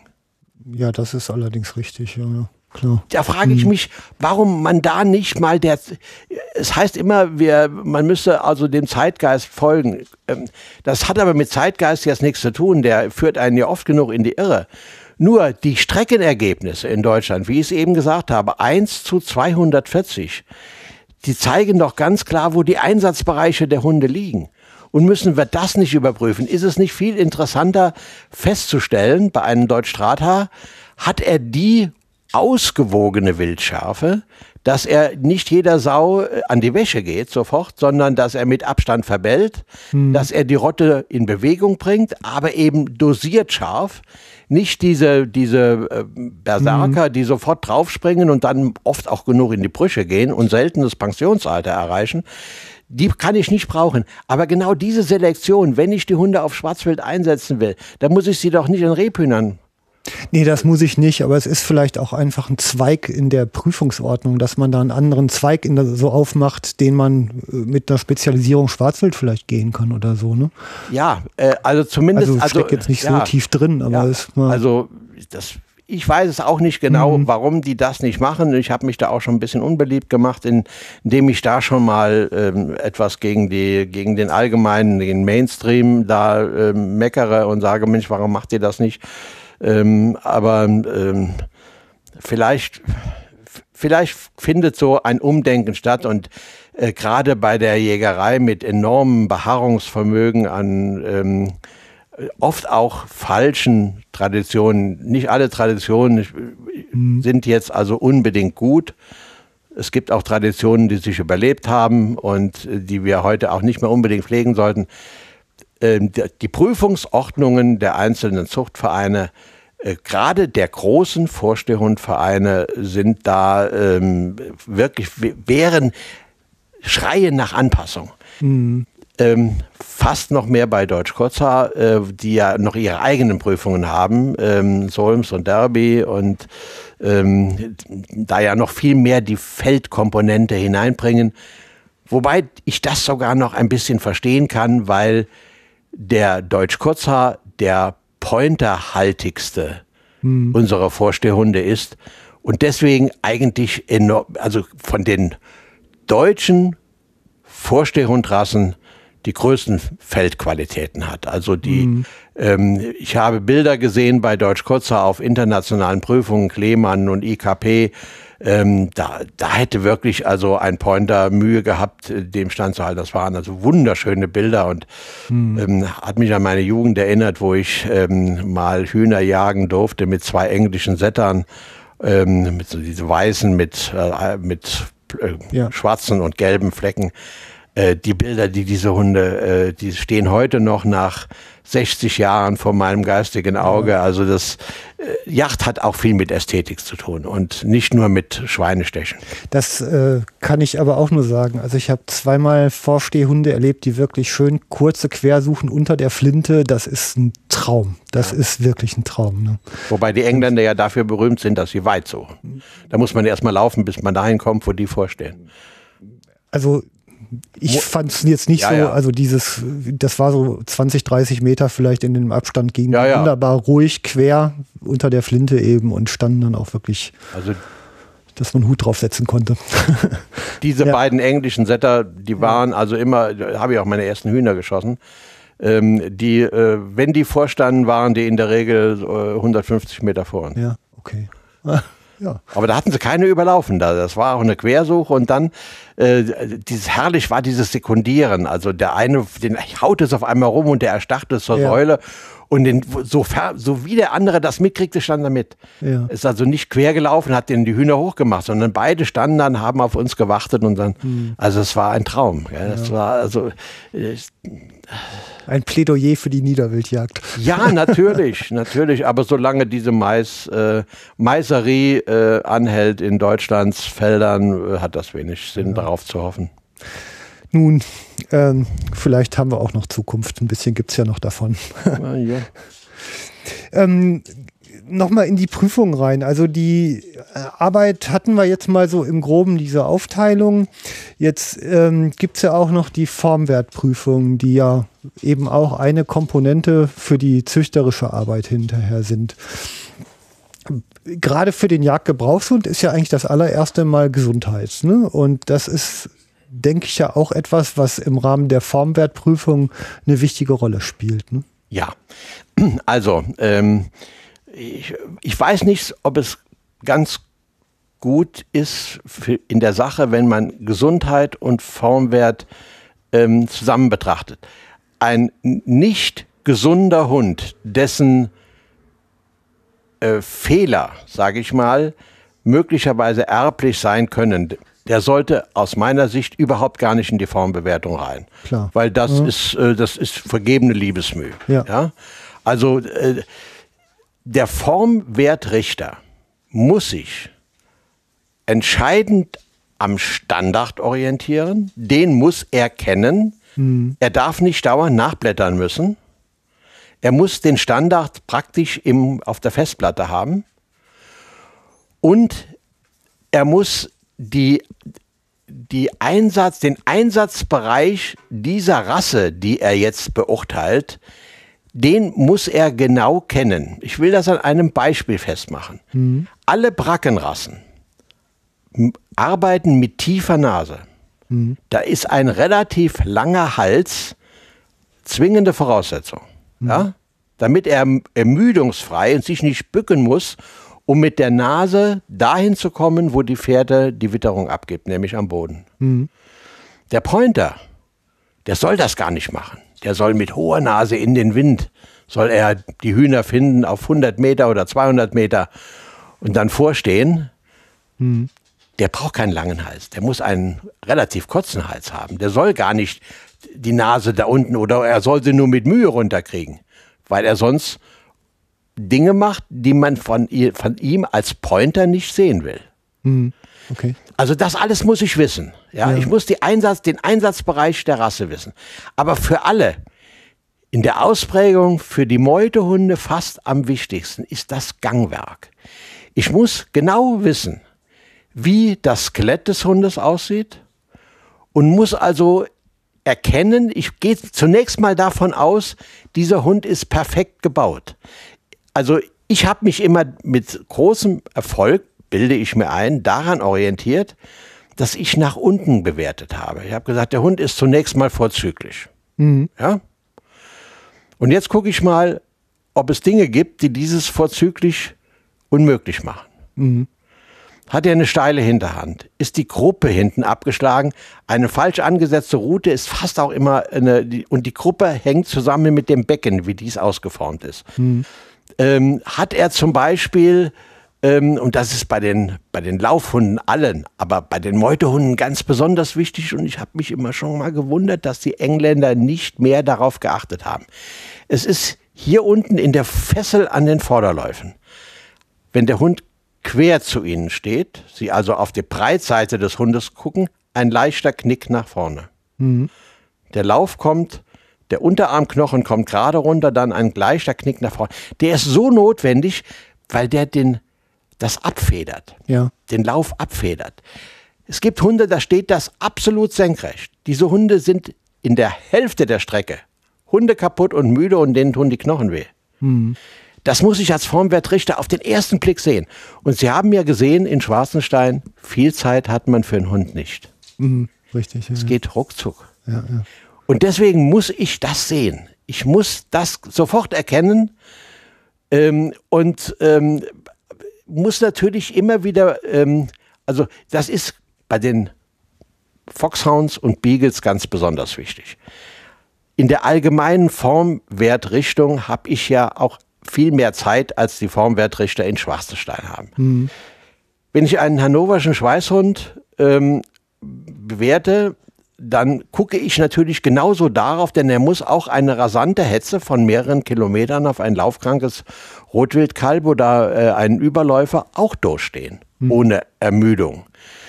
Ähm, und dann muss ich gucken, es gibt Fehler, die den Gebrauchswert des Hundes nicht beeinträchtigen die bewerte ich auch mit, aber wirklich nur marginal. Zum mhm. Beispiel, wenn der eine Kehlwarme hat. Mhm. Ist für den Gebrauchswert völlig unerheblich. Wenn die Behänge ein bisschen hoch oder ein bisschen niedriger angesetzt sind. Mhm. Das schreibe ich auf. Aber das beeinflusst den, den äh, Gebrauchswert des Hundes nicht. Ob die Rute ein bisschen geringelt ist. Da regen, da, manche Leute brechen zusammen, wenn sie sowas sehen. Das mhm. ist ja also schlimmer als alles andere beinahe. Oder wenn der Hund irgendwo einen weißen Fleck hat, der da vielleicht nicht hingehört. Konrad Andreas hat mal gesagt, ein guter Hund kann keine schlechte Farbe haben. Ja. Da hat er recht gehabt. Mhm. Ja? Ähm, das wünschte ich mir bei den Formwertrichtern und ich habe auch schon in, mal in der Dortmunder Westfalenhalle bei VDH schauen, nach was da dann gewertet wird und geguckt wird, hat mich ein bisschen erschaudern lassen. Und mir wäre es, mir wäre es lieber, man würde sich mehr an dem orientieren, ähm, an dem Gebrauchswert des Hundes, was das beeinflusst. Das muss stark, Fehler im Gangwerk müssen enorm bewertet werden. Mhm. Disqualifizierend runter unter Umständen, weil die entscheidend für seine jagdliche Verwendbarkeit sind. Mhm. Okay. Es ist also, ich halte gutes Formwertrichten für wesentlich schwieriger als gutes Leistungsrichten. Mhm. Okay, ja. Ja, stimmt, man muss eigentlich viel Vorstellungsvermögen ja. haben, ne? sich ja. Äh, in, in, dieses ganze Bewegungs, ja. in den Bewegungsapparat reindenken. Ja. Also ähm, wenn ich zum Beispiel daneben den Richter bei einer Verbandsschweißprüfung sehe, ja, ich habe mich da schon mal sehr unbeliebt gemacht und ich werde da auch nicht mehr richten. Denn da braucht der Richter nur bis drei zählen können. Hm.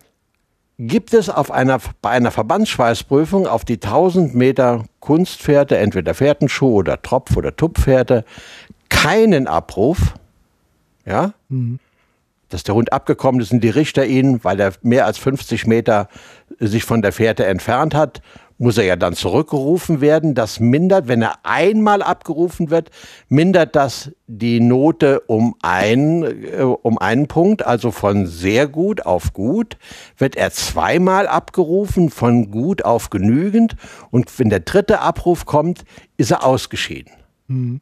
Es wird ja, dazu brauche ich keine Richter. Mhm. ja. Da brauche ich einen, der bis drei zählen kann. Ja, ja das ist doch, äh, es heißt zwar immer, ja, es muss, wird auch noch ein bisschen die Arbeitsweise gewertet. Ich habe mal auf dem Hoherrotskopf, auf dieser großen, berühmten Schweißprüfung, mhm. einen Tackle, ähm, ein, ein genügend gegeben, obwohl er nur einen Abruf hatte.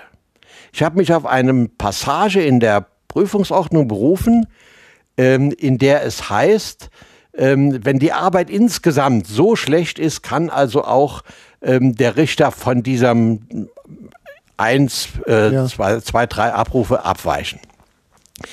Ich hätte diesem Rauhaarteckel, um den es da ging, nicht mal einen müden Regenwurm anvertraut. Also das war, dass die zu dem Stück kam nach zweieinhalb Stunden oder sowas, ähm, das war ein purer Zufall. Mhm. Es war ein purer Zufall und auch noch dem geschuldet, dass die das letzte Drittel der Wundfährte zwischen zwei Gattern lag. Der Hund konnte gar nicht anders als, der kam da gar nicht so weit weg, dass ja. wir ihn hätten abrufen können. Da habe ich ihm nur ein SW3 gegeben. Und ähm, wir waren noch nicht richtig im Lokal, im Suchenlokal. Dann kam bereits der Einspruch.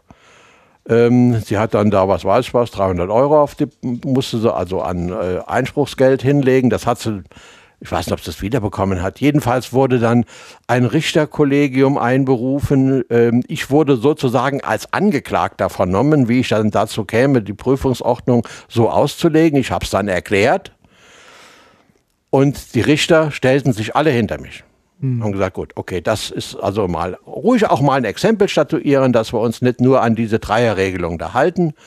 Ähm, das ist in Ordnung und ähm, es war eine Führerin. Ähm, ich habe selten so viel Tränen gesehen, als das auch noch bestätigt wurde, dass ihr Dackel ein SW3 statt des erwarteten SW2 bekommen hat. Mhm. Also ich meine, das ist ein Prüfungszirkus. Ich frage mich, was das noch mit einer Vorbereitung auf die Praxis zu tun hat, doch gar nichts mehr. Ja.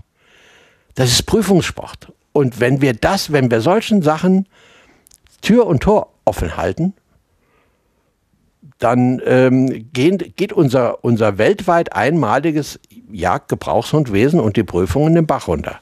Wir müssen dagegen steuern. Es hilft alles nichts. Ähm, ich muss, glaube ich, gerade mal einen kleinen Monolog einsteuern. Also dieses Thema ähm, also das Thema Hund, dieses Lebewesen Hund gäbe es ja nicht, wenn der Mensch nicht einen Anspruch hätte und das Tier so geformt hätte, dass er seinem Anspruch gerecht wird, ganz grundsätzlich. Und ähm, jetzt mag das eine Aussage sein, für die mich mancher halt hassen wird, aber ich in meiner persönlichen Sicht der Dinge ist ja eigentlich jeder Unfall, der mit Hunden in der Vermehrung passiert, eigentlich nur der Beweis für menschliche Verantwortungslosigkeit. Da haben sie dann nicht ordentlich aufgepasst. Mhm. So, und wenn ich jetzt weiter nach vorne gehe, dann muss ich meiner Verantwortung als Mensch ja sowohl in Sachen Verwendung des Hundes, also muss er auch einen vernünftigen Grund haben, dass ich überhaupt einen Hund habe. Und dann noch ganz besonders auf der Jagd ist der Hund ja eigentlich ein elementarer Bestandteil des Tierschutzes. Da muss ich ähm, ja sowohl fürs Wildtier als auch für den Hund ja Verantwortung übernehmen. Wenn ich jetzt Hunderassen habe, ähm, die ja sowohl für den normalen Heimbereich Verwendung finden, wie auch für die Jagd, dann kommen innerhalb der der Zuchtordnung und der Ausbildung natürlich jetzt Welten aufeinander, die ja eigentlich gar nichts mehr miteinander zu tun haben. Also wenn ich, ähm, ich sag mal jetzt eine nee, ich sage jetzt keine Rasse, aber ich sag mal, eine optisch ansprechende Rasse habe, die halt eben sehr beliebt so im Familienbereich vielleicht zu finden ist, dann äh, ist die Wahrscheinlichkeit, dass die Jagd dich noch gut brauchbar ist, zumindest ja heruntergesetzt. Ne? Und andersrum ist ein Hund, der vielleicht in irgendeiner jagdlichen Disziplin, und ich sage jetzt wieder sehr bewusst keine Rasse, ganz herausragende Leistung bringt, für den Familienbetrieb ja überhaupt nicht mehr geeignet. Ja, das ist ein heißes Eisen. Aber ja. ich will da Wahnsinn, weil ich ja da ein bisschen bekannt dafür bin, dass ich kein Fettnäpfchen an meinem Wegesrand unbenutzt lasse. Das habe ich Ihnen ja genug hingestellt. Ja, jetzt haben wir genug hingestellt. Also, ähm, warum äh, können wir zurzeit registrieren, dass gerade die Labrador und auch die Golden Retriever in der Jägerschaft so einen breiten Zuspruch finden. Mhm. Ich sage jetzt mal, da sind die Vorstehhundvereine zu einem erheblichen Teil selbst dran schuld. Ein bis in die Haarspitzen mit Yachtpassion, vollgepumpter Deutsch-Strata. Deutsch-Kurzer, Deutsch-Langer. Ich sag's jetzt alle, damit ich ja keine Prügel kriege. Ja, oder dreimal Prügel. oder dreimal Prügel. Ja. Ähm, der ist unter Umständen nicht mehr familientauglich. Mhm. Äh, ich, ich habe solche Hunde auch schon erlebt. Die Leute haben sich wirklich Mühe gegeben. Es waren keine absoluten, ähm, äh, ja, wie soll ich sagen, Leute, die überhaupt kein, kein Gefühl für Hunde hatten. Sie wurden nur mit diesen Hunden nicht mehr fertig. Als die mal so durch die Pubertät waren, dann wollten die jagen jeden Tag. Herrschen hatte aber nur samstags Zeit und das auch nicht immer. Und diese Hunde nahmen sich dann also in Ermangelung von, von Wildschweinen, die sie gerne gejagt hätten, ähm, die Chippendale-Möbel vor. Sie, sie waren im Haus, in der Familie kaum noch zu halten. Und ich habe das auch schon mal thematisiert im Kreise von Zuchtvereinen. Gesagt, ihr müsst auch auf die Familientauglichkeit eurer Hunde auch dann Rücksicht nehmen, wenn ihr unter Umständen ein bisschen ähm, verliert an für euch essentiell wichtigen Eigenschaften. Aber wenn ihr immer nur Spitzenhunde mit Spitzenhunden paart, äh, dann geht genau dieses Sozialverhalten der Hunde untereinander unter Umständen dann verloren. Ihr produziert nur noch Kopfhunde. Mhm. Und das kann dann, dann dürft ihr euch nicht wundern, wenn diese Hunde, mit dem der Führer erst recht nicht die Familie noch klarkommt, dass der im Zwinger liegt und am Samstag freut er sich, holt Herrschen ihn mit raus. Jetzt ist er aber, eine Woche hat er jetzt im Zwinger gelegen. Herrschen schnallt ihn mal oder lässt ihn aus dem Auto raus und der Hund ist erstmal am Horizont verschwunden, weil er hat sein Laufbedürfnis und sein Yachtbedürfnis muss er erstmal befriedigen. Das macht er zweimal, dann holt das Herrschen ihn auch dann nicht mehr mit. Und dann liegt er nur noch im Zwinger. Denkt bitte dran, weil die alle sagen, wir können nicht verstehen, warum die Jägerei auf einmal so auf die Labis abfährt. Die Labis sind unter bewusstem Verzicht, sage ich jetzt mal, oder unbewusstem Verzicht, auf Wildschärfe, auf ähm, großes Laufbedürfnis, absolut familientaugliche Hunde. Naja, ich habe ja, also Sie haben ja jetzt den richtigen Ansprechpartner. Ich führe ja einen ja. Labrador und ich habe jetzt 340 Tage im Jahr, wo nicht gejagt wird. Ne? Das ist natürlich einfach ein gewichtiger Faktor ja, natürlich. bei der Auswahl, keine Frage. Und auf der anderen Seite ist das aber jetzt auch ein Hund, der jetzt in der Verwendung, wo ich ihn geführt habe, und bei mir war halt eben viel Wasser und Niederwild ja. und ich bin einfach im Wesentlichen ein Flintenjäger, war ja. das ein, eine gute Wahl. Ne? Mhm. Also so gesehen. Und da brachte sie auch wirklich Top-Leistung. Alles, war, alles war toll. Ne? Ja. Andersrum sehe ich aber auch, und jetzt wieder Labrador Retriever, dass die sogenannten Showlinien, die ja meistens dann halt eben in den Familienbereich ohne äh, ich sag mal, pädagogische mhm. Sachkunde mhm. in Sachen Hund ja oft verwendet werden. Da wird eben wenig bis gar nicht mehr auf Wesen geachtet und dann hat man auf einmal eine hochpassionierte oder zumindest aufgeregten aufgeregten Hund da, der ja dann auch die Familienanforderungen nicht erfüllt, weil der einfach nur noch gut aussieht. Ja, ähm, das ist, das ist bei allen Rassen äh, der Fall, die äh, aus, der, ähm, aus der jagdlichen in die Schönheitszucht abgetriftet werden, wo eben nach ganz anderen und meist äußerlichen Kriterien gezüchtet wird und auf Wesen, Gesundheit, oft nicht die notwendige Rücksicht genommen wird oder ja. die werden nicht mal beachtet. Ähm, bei dem einen kommt es darauf an, dass er möglichst langes, seidiges Haar hat. Äh, das ist viel wichtiger, ähm, als ob er, ob er Nase hat oder überhaupt noch vorsteht oder so. Das ist dann völlig egal.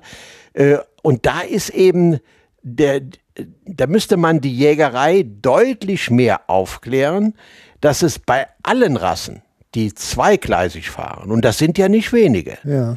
Das sind ähm, mal alle äh, Setterrassen, das sind die Fox Terrier, das sind die Teckel. Ähm, nur mal ein paar zu nennen jetzt da, die, äh, bei, den, bei den Beagles ist es genauso, da haben sich ja auch oft genug zwei Vereine gebildet, einen mit jagdlicher Zielsetzung, einen mit mehr Show, ähm, dass, äh, dass die Jäger da sich informieren. Wer einen guten Fox Terrier sucht aus einer jagdlichen Linie, der kann den finden.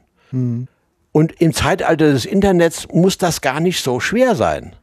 Da kann man sich nach den jagdlichen Linien beim Zuchtverein erkundigen. Man kann äh, auf die Plattform gehen da und dann die anklicken.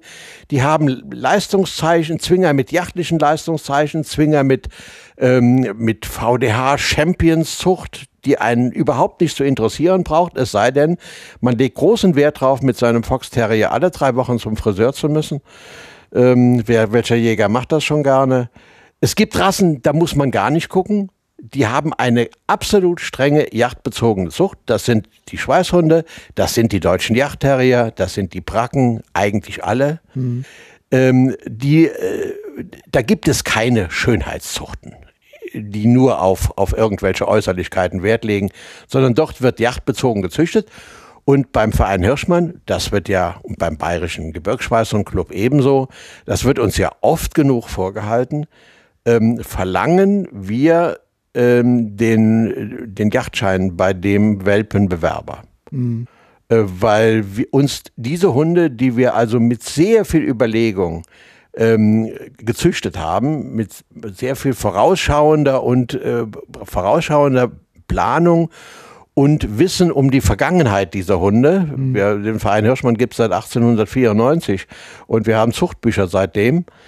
Ähm, dass wir also, äh, dass, dass diese Hunde uns zu schade sind, um als Statussymbol auf dem Beifahrersitz eines Pajero äh, spazieren gefahren zu werden. Wir wollen, dass diese Hunde eingesetzt werden. Denn nur dann, wenn sie eingesetzt werden, kö- haben wir Rückläufe und wissen, ob die Erwartungen an die elterlichen Paarungen sich erfüllt haben oder nicht. Und nur auf der Basis können wir weiterzüchten. Das gilt für alle Vereine. Das ist ähm, ohnehin eigentlich jetzt so der interessante Punkt, die also die Qualität der Hunde über die Prüfungen, die unterschiedlichen, wie wir besprochen haben, jetzt abgeprüft und dann natürlich im Wesentlichen ja in der Praxis geführt. Das gibt ja eigentlich so eine Feedback-Schleife, die in der Zucht wieder münden sollte. Und ich meine jetzt so aus meinen praktischen Erfahrungen, jetzt auch so mit dem Besuch von Seminaren, was Ausbildung angeht, ähm, habe ich jetzt für mich immer in Anspruch genommen, ich sehe den Hund jeden Tag und nicht der berühmte Trainer, für den ich jetzt gerade mal ein paar Euros bezahle, dass ich an seinem Wissen teilhaben darf. Und so habe ich immer den größten Überblick über den Hund. Und das sind doch eigentlich die Feedback-Schleifen, die man dann über den Züchter in die Verbände, in die Zuchtrichtlinien ähm, wieder einfließen lassen müsste. Ne?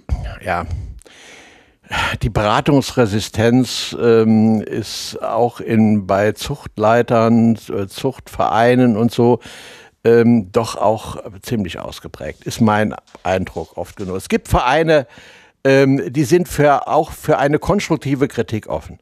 Ähm, aber ich habe auch schon erlebt, dass ähm, meine Ratschläge ähm, die waren nicht erbeten, ich habe sie dann trotzdem erteilt, aber sie waren dann auch nicht willkommen.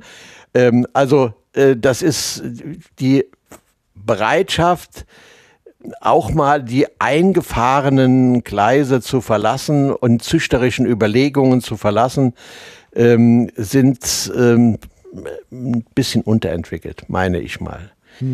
Es gibt aber, wie gesagt, auch da, ähm, das ist ja ist oft auch eine Generationenfrage. Dann hat man bei einem Verein läuft alles nach einem Schema F. Man kann mal kritisieren, es wird aber dem nicht nachgegangen, weil das bisher alles, was, was immer schon gut war, kann ja jetzt nicht auf einmal schlecht sein. Ähm, und dann kommt ein neuer, kommt ein neuer Vorstand und schon äh, sieht man die Dinge dann also völlig anders, nicht? Also das, ähm, ich denke da zum Beispiel daran, äh, dass also der äh, deutsche Brackenclub, dem ich seit Jahrzehnten eng verbunden bin, da gab es also nicht etwa die, Bereit die Nichtbereitschaft, ähm, neue Wege zu gehen. Man wurde plötzlich mit der Tatsache konfrontiert, die einige Insider schon seit einer Weile vorausgesagt hatten, sagte die westfälische Dachsbracke, eine ganz alte deutsche Jagdhundrasse.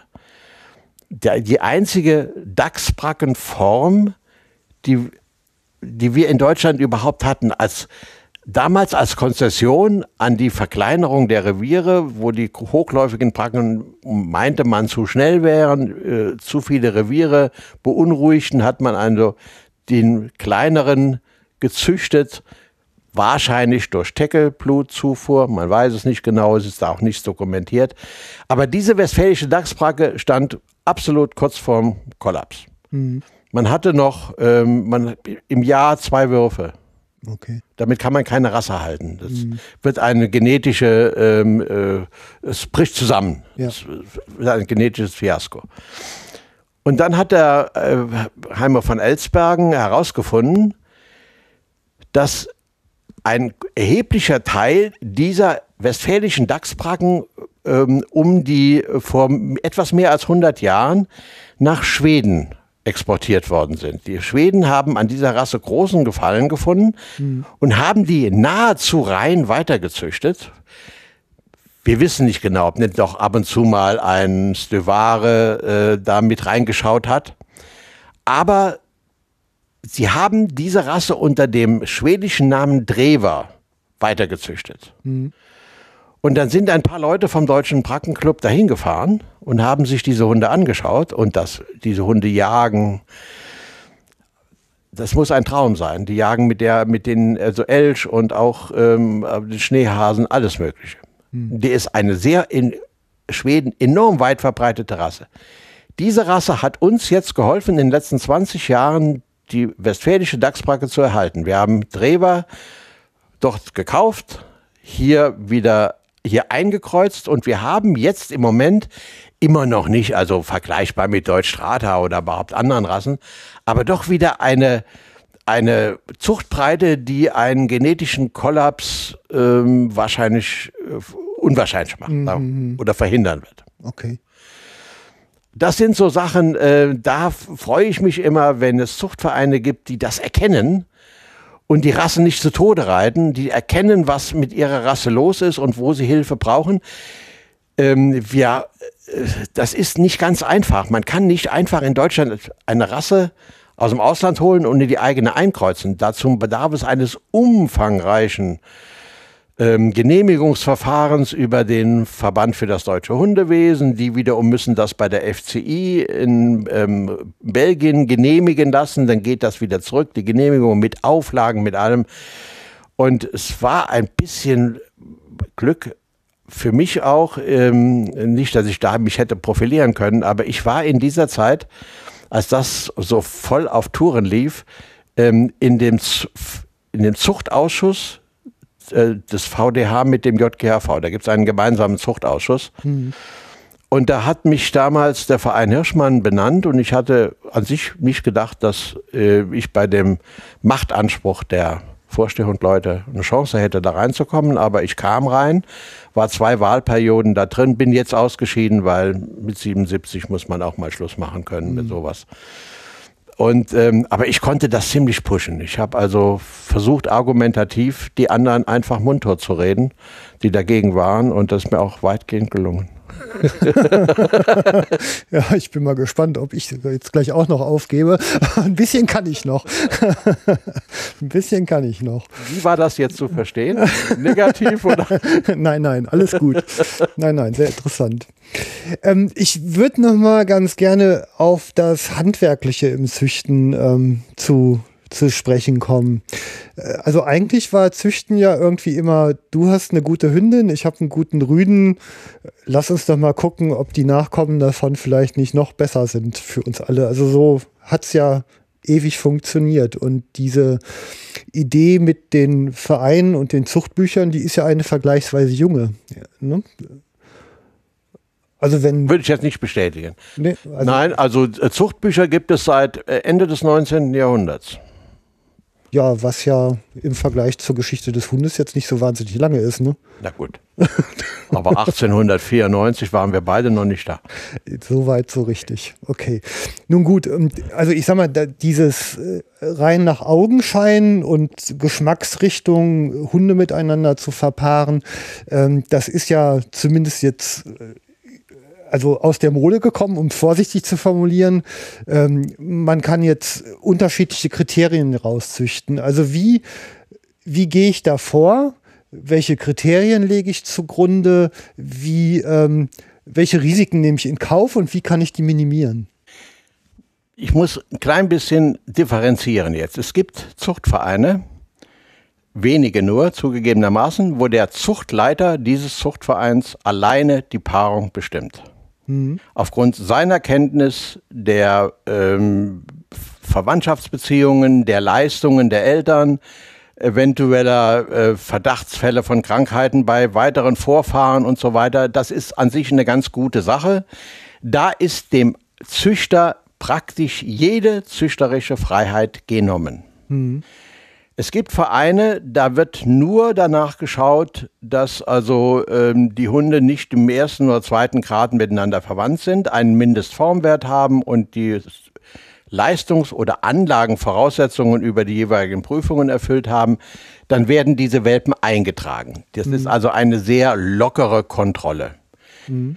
Ähm, über die Gesundheit der Zuchthunde muss man eigentlich nichts sagen, weil alle Vereine, die im Jagdgebrauchshundverband sind, auch im VDH sind, bis auf zwei, ähm, die, äh, und der VDH, dieser Verband für das deutsche Hundewesen, hat eine Rahmenzuchtordnung, die sich vor allen Dingen mit der Gesundheit der Zuchthunde befasst. Ja und die, ähm, äh, die eingehalten werden müssen. Also da darf nicht mit äh, Hunden gezüchtet werden, die ähm, äh, Epilepsie verdächtig sind oder so. Da muss also eine gewisse Sperre krankheitsverdächtiger Hunde ist schon vom VDH weitestgehend vorgegeben. Mhm. Die Zuchtpraxen haben sich in den letzten 50 Jahren ganz entscheidend geändert. Fast alle Jagdhunde und innerhalb auch der alten Jagdhundvereine oder Rassen bis in die 70er, 80er Jahre, 90er Jahre noch, war die Inzucht ein bewährtes und häufig praktiziertes Zuchtinstrument. Okay. Also Inzucht heißt also nahe verwandter Tiere. Ja. Nicht Inzest, also, äh, also nicht Fa äh, Vater mit Kindern und so, mhm. sondern Inzucht, also aber re relativ nahe verwandte Exemplare. Die ist sehr in Verruf gekommen.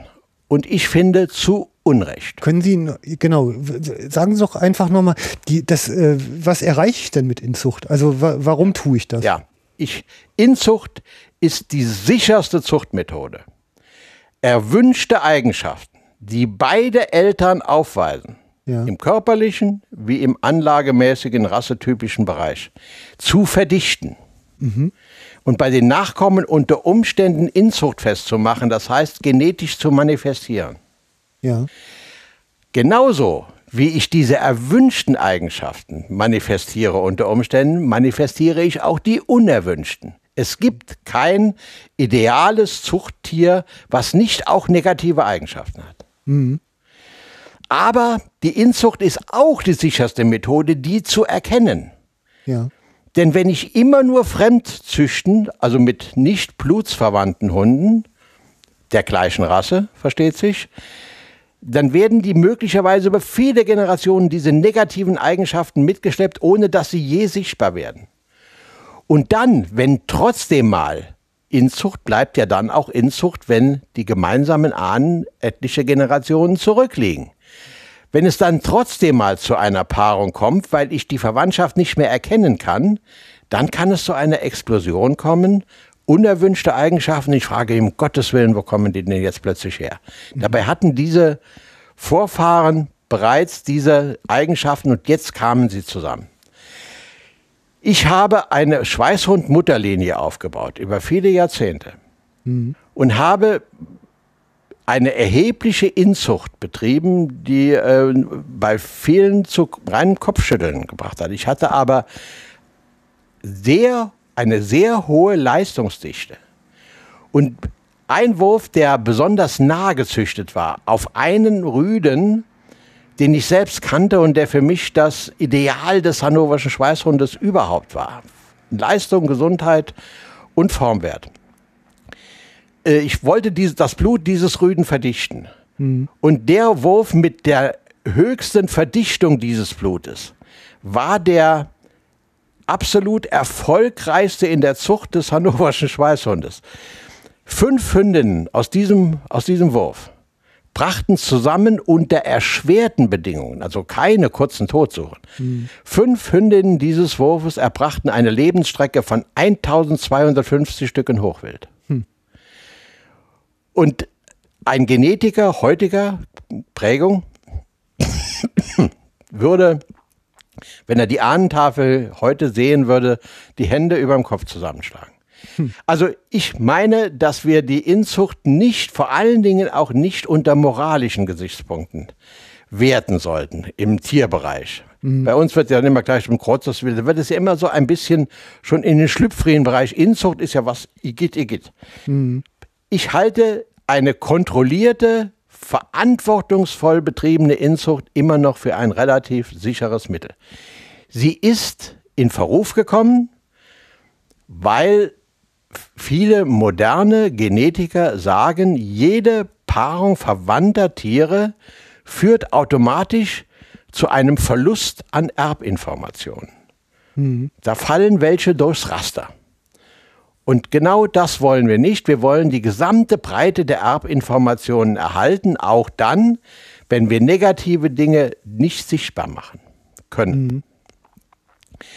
Und dem sind natürlich, wir sind ja ein wissenschaftsgläubiges Volk, dem sind viele ähm, Zuchtvereine gefolgt und machen also um Inzucht einen Bogen wie der Teufel ums Weihwasser. Mhm. Also die wollen das nicht. Auch beim Verein Hirschmann, der eigentlich über viele Jahre ähm, von der Inzucht eigentlich äh, leistungsmäßig gelebt hat. Ähm, das, ähm, aber solche Diskussionen müssen möglich sein in Vereinen. Da muss es also auch jemand geben, der mal gegen die aktuelle Strömung mal seine Meinung vertritt. Und das ist bei uns im Verein Hirschmann auch ähm, durchaus, ähm, führt nicht zu persönlichen Differenzen. Man muss ja in der Sache mal streiten können, ohne dass man gleich sich an die Gurgel geht. Also heute wird das auch im Verein Hirschmann kritischer gesehen, die Inzuchtmethode. Und eigentlich kenne ich keinen Verein, Außer denen, bei denen es aufgezwungen war, wie bei den eben zitierten westfälischen Dachsbracken, die mussten das über ein paar Generationen sehr eng züchten, mhm. weil sie gar keine Chance mehr hatten, Fremdblut reinzuholen, bis jetzt, wo man den Treber hat. Also, ähm, es, aber die Zuchtvereine sämtlichst eigentlich, mit einer Ausnahme, da komme ich gleich nochmal drauf, ähm, geben ein sehr enges einen sehr engen Plan vor, wie gezüchtet werden darf. Die Anforderungen an die Zuchttiere sind so, dass der Züchter keine allzu großen Freiheiten mehr hat. Mhm. Einziger aus, einzige Ausnahme ist der Verein Deutschstrater. Der hat eine Zuchtdevise, die mir immer sehr gut gefallen hat. Züchte, wie du willst und zeige uns den Erfolg. Mhm. Äh, dort gibt es also praktisch keine, keine Regeln. Ja. Das Einzige, es darf ein Rüde, ich weiß die Zahl jetzt nicht, ich darf mich nicht darauf festlegen, ähm, aber es sind äh, acht oder so Deckakte, die ein Rüde pro Jahr absolvieren darf, weil man auch das vermeiden will, dass alles nach einem bestimmten Sternenrüden läuft mhm. mit seiner heißen Hündin und plötzlich herausstellt, dass der ähm, Epilepsie vererbt, zum Beispiel. Oder so irgendetwas ja. in der Richtung. Bei Kurzhaar ist, gibt es diese Beschränkung nicht. Mhm. Ähm, ich war mal sehr erschrocken, als ich mal in einem, in einem Nachrichtenblatt des, äh, den Deutsch-Kurzhaarblättern gelesen habe, vor vielen Jahren, dass ein Rüde, ein einziger Rüde, ich weiß sogar den Namen noch, Nugat Hegehaus hieß der, nahezu 150 Würfe produziert hat. Hm. International, allerdings hm. nicht nur in Deutschland. Ähm, die sagen zwar auch, die haben zwar auch eine relativ ähm, restriktive Zuchtordnung, nur die Zahl der Deckakte ist nicht begrenzt. Die überlassen das dem Züchter und sagen, du kannst gucken, ähm, welcher Rüde dir gefällt. Mhm. Wenn er nur in das allgemeine Raster der verwandtschaftlichen Beziehungen zur Mutter äh, hineinpasst. Also viel Freiheit bleibt dem Züchter nicht. Das war vor einem halben Jahrhundert bei nahezu allen Rassen deutlich anders. Mhm. Da kam es auf wie sagt man das? Es gibt ja so eine Art Händchen für Züchter. Es gibt Züchter, die sind immer erfolgreich. Die haben so einen, eine innere, einen, einen inneren Kompass, der ihnen sagt, welcher Rüde zu der Hündin äh, passt. Nicht? Mhm. Äh, aber ähm, also viel bleibt den Leuten da heute eigentlich nicht mehr. Ähm, sie sind sehr eng in ein Korsett eingebunden, dass die einmal der VDH über die Gesundheitsvorgaben und B der JGHV Zuchtverein, in dem sie organisiert sind und der ihnen die Ahnentafeln ausstellt, über die ähm, zu erwartenden Anlagen und die Leistungen der Eltern informiert. Mhm. Okay. Ähm, also ich musste gerade irgendwie an, an einen Satz von Professor Paul Müller denken. Der hat nämlich den schönen Satz gesagt, die Qualität der Jagd entscheidet sich hinter der Waffe.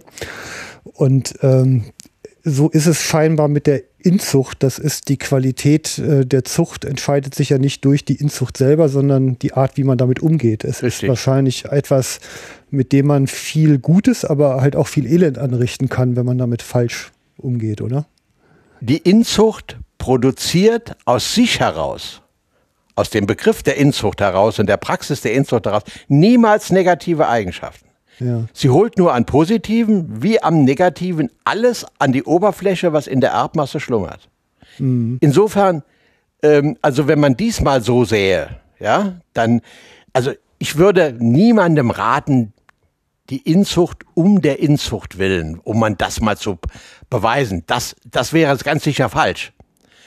Aber wenn man ähm, das alles mal gegeneinander abwägt, dann sollte man auch nicht eine Zuchtform verteufeln, auf, auf die alle Jagdhundrassen irgendwie zurückgehen. Denn in den Anfängen hat man immer Hunde gepaart, bis man einen einheitlichen Standard hatte, die miteinander verwandt waren.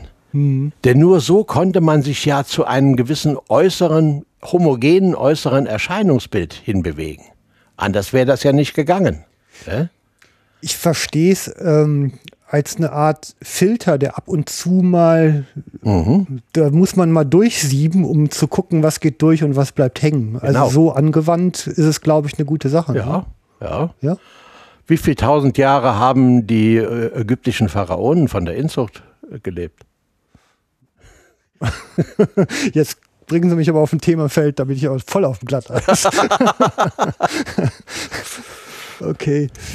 Ähm, mittlerweile hat man ja ganz gut verstanden, wie Genetik funktioniert, also auf einer wissenschaftlichen Ebene. Ähm, jetzt nicht unter dem Aspekt der Gentechnologie, also des invasiven Eingreifens, aber die Lesen der Gene, inwieweit hat denn das mittlerweile einen Einfluss in die Zucht gefunden?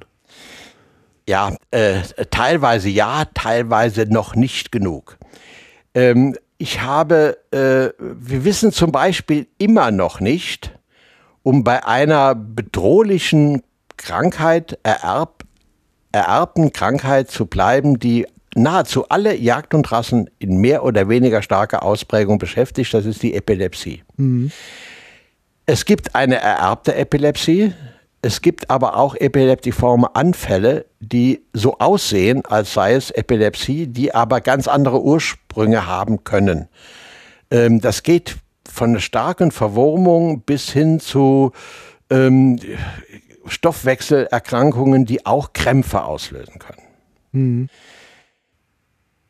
Ich war als oder so, ich, als ich noch im Zuchtausschuss gewesen bin, hatte ich mal den Vorschlag gemacht, da sitzt ja auch der VDH mit drin und der JGHV. Und er sagt, warum gehen wir nicht mal hin und gründen einen Topf, in den alle Jachthundvereine einzahlen.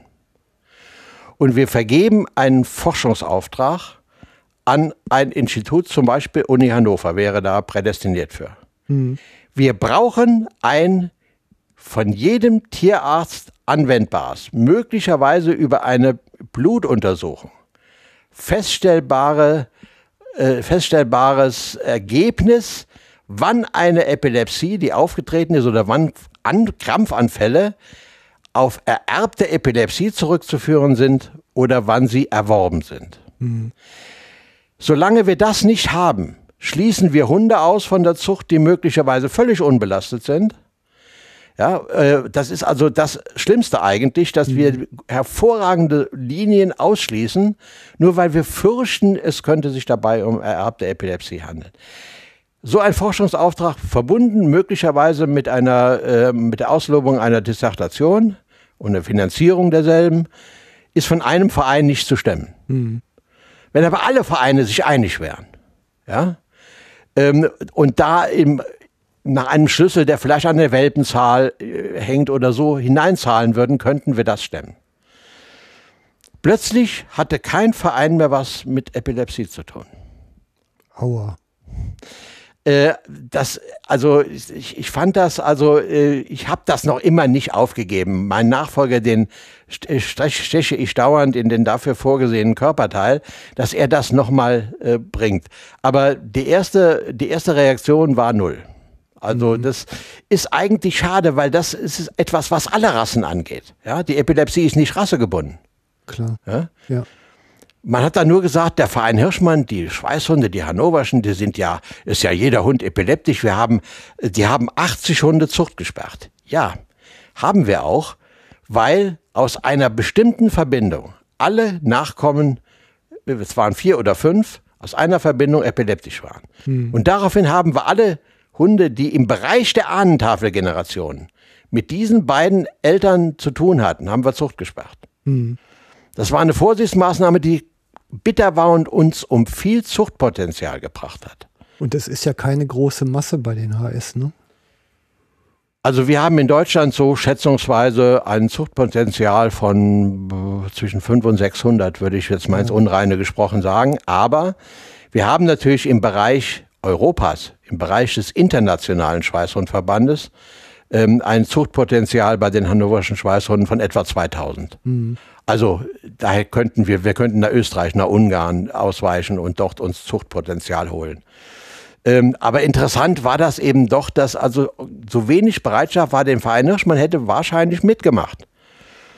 Aber ähm, gerade Rassen, die also von denen man weiß, dass äh, es gerne verdrängt wird und man immer wieder sagt, es ist ja es ist ja nicht bewiesen, dass es ererbte Epilepsie war. Es kann ja auch andere Gründe gehabt haben. Das müsste man in der Beweislast zunächst mal umdrehen und sagen, du musst mir erstmal beweisen, dass es keine ererbte Epilepsie war, bevor wir mit dem Hund weiterzüchten. Hm. Also nachweisen, dass sie nicht da ist. Jetzt, äh, also scheinbar also jetzt, ich bin, ich stecke jetzt nicht bis zum Anschlag drin im Thema, aber es ist irgendwie immer sowas wie Reputation. Ne? Also mhm. ich, ähm, ich meine, ganz grundsätzlich ist ja immer der, der in die Verantwortung geht, und das ist ein Züchter dann passieren natürlich auch unerwünschte Erscheinungen oder, oder Fehler. Ne? Das, ist, äh, das ist einfach im Prinzip der Sache. Wenn ich mich überhaupt nicht drum kümmere, habe ich darüber überhaupt gar keine Kontrolle, also gar kein Monitoring und auch gar keine Möglichkeiten anzusetzen, wie ich solche Fehler rauskriege. Also insofern ist doch eigentlich immer der richtige Ansatz, äh, mit diesen Dingen offen und transparent umzugehen, genau mit dem Ziel, sie zu, zu eliminieren ähm, oder zumindest zu reduzieren. Ne?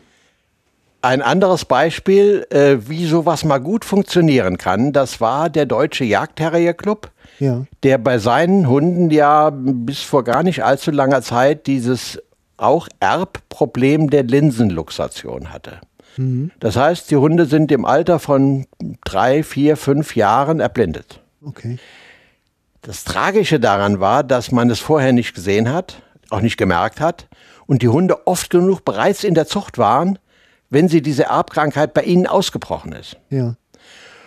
Und der Jagdterrier Club hat wirklich enorme Anstrengungen unternommen. Ich weiß nicht, wie viele Hunde die Blut, Blut typisiert haben, bis sie herausgefunden haben, auf welchem Genlokus dieser Defekt sitzt. Mhm. Und heute kann man das über eine einfache Blutanalyse können die, die, die Träger feststellen. Okay. Und die haben die Linsenluxation jetzt gedrückt auf unter 1%. Ja. Es geht. Ja. Es geht, wenn man die Möglichkeiten der modernen Medizin nutzt.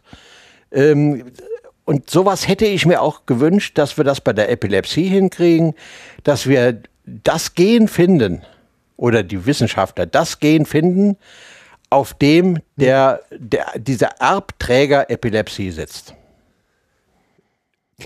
Also erstaunlich und was man an der Stelle, glaube ich, jetzt nochmal für den einfachen, nicht jagenden und sich nicht mit Züchtereien ähm, auskennenden Hörer mal sagen muss, und ich habe da ja auch ein paar von, ist, ähm, dass man das ja merkt. Also es heißt ja so gerne, ja, die Zucht und dann sind die Hunde alle krank und der Mischling wäre ja so robust. Die Wahrheit ist aber ja, dass man es beim Mischling einfach nicht weiß, weil sich kein Mensch drum kümmert. Und deshalb hat man auch überhaupt gar keine Grundlage, auf der man über irgendwelche Entscheidungen treffen kann. Ne? Überhaupt nicht. Mischlinge sind immer Zufallstreffer. Ja. Das kann, das kann mal, da kann mal au- aufgrund besonders günstiger genetischer Kombinationen der Eltern ähm, mal ein super Hund rauskommen. Das Ja. wird gar nicht bestritten. Ähm, aber äh, aber äh, das wird wieder mit, mit solchen Hunden weiterzuzüchten, wäre also ein völliger Wahnsinn, weil das ja sofort wieder alles rausmändelt. Ähm, und ähm, also das, das kann nicht klappen. Also ähm, und auch diese Neuzüchtungen der letzten Jahre, die so auf den Markt gekommen sind, Westfalen-Terrier, Heide-Terrier, komischerweise gerade da äh, kommen ja nun diese, dann diese Schwarzwälder Schweißhunde ähm, und ähm, Ardennenpracken, das ist ja ein besonders beliebtes Thema heu- äh, heutzutage. Ich weiß, wo die entstanden sind ähm, in einem Keller ähm, in der Eifel oben, aber nicht in den Ardennen. Und dass dann nachher gesagt worden ist, das seien vergessene Landschläge aus den Ardennen. Wenn das geheißen hätte Karpaten, hätte ich es ja noch verstanden. Aber wenn man auf der Karte guckt, wie groß die Ardennen sind, wenn sie vorne reinfahren, müssen sie schon auf die Bremse treten, weil sie hinten sonst rauskommen. Also da kann es keine vergessenen Yacht, äh, Yachthund-Landschläge mehr gegeben haben. Also diese, äh, das sind alles so Dinge, da will man etwas konstruieren. Ähm, natürlich teilweise auf der Basis durchgezüchteter Jagdhunde, die wir haben, und versucht deren, ähm, deren Anlagen, deren äh, Brauchbarkeit noch zu etwas zu pushen. Und das geht immer in die Hose. Wir haben, es gibt keinen jagdlichen, denkbaren jagdlichen Einsatzbereich für Hunde in Deutschland, der nicht durch hervorragend geeignete Rassen abgedeckt wäre. Okay. Nennen Sie mir einen. Nee. Mach ich nicht.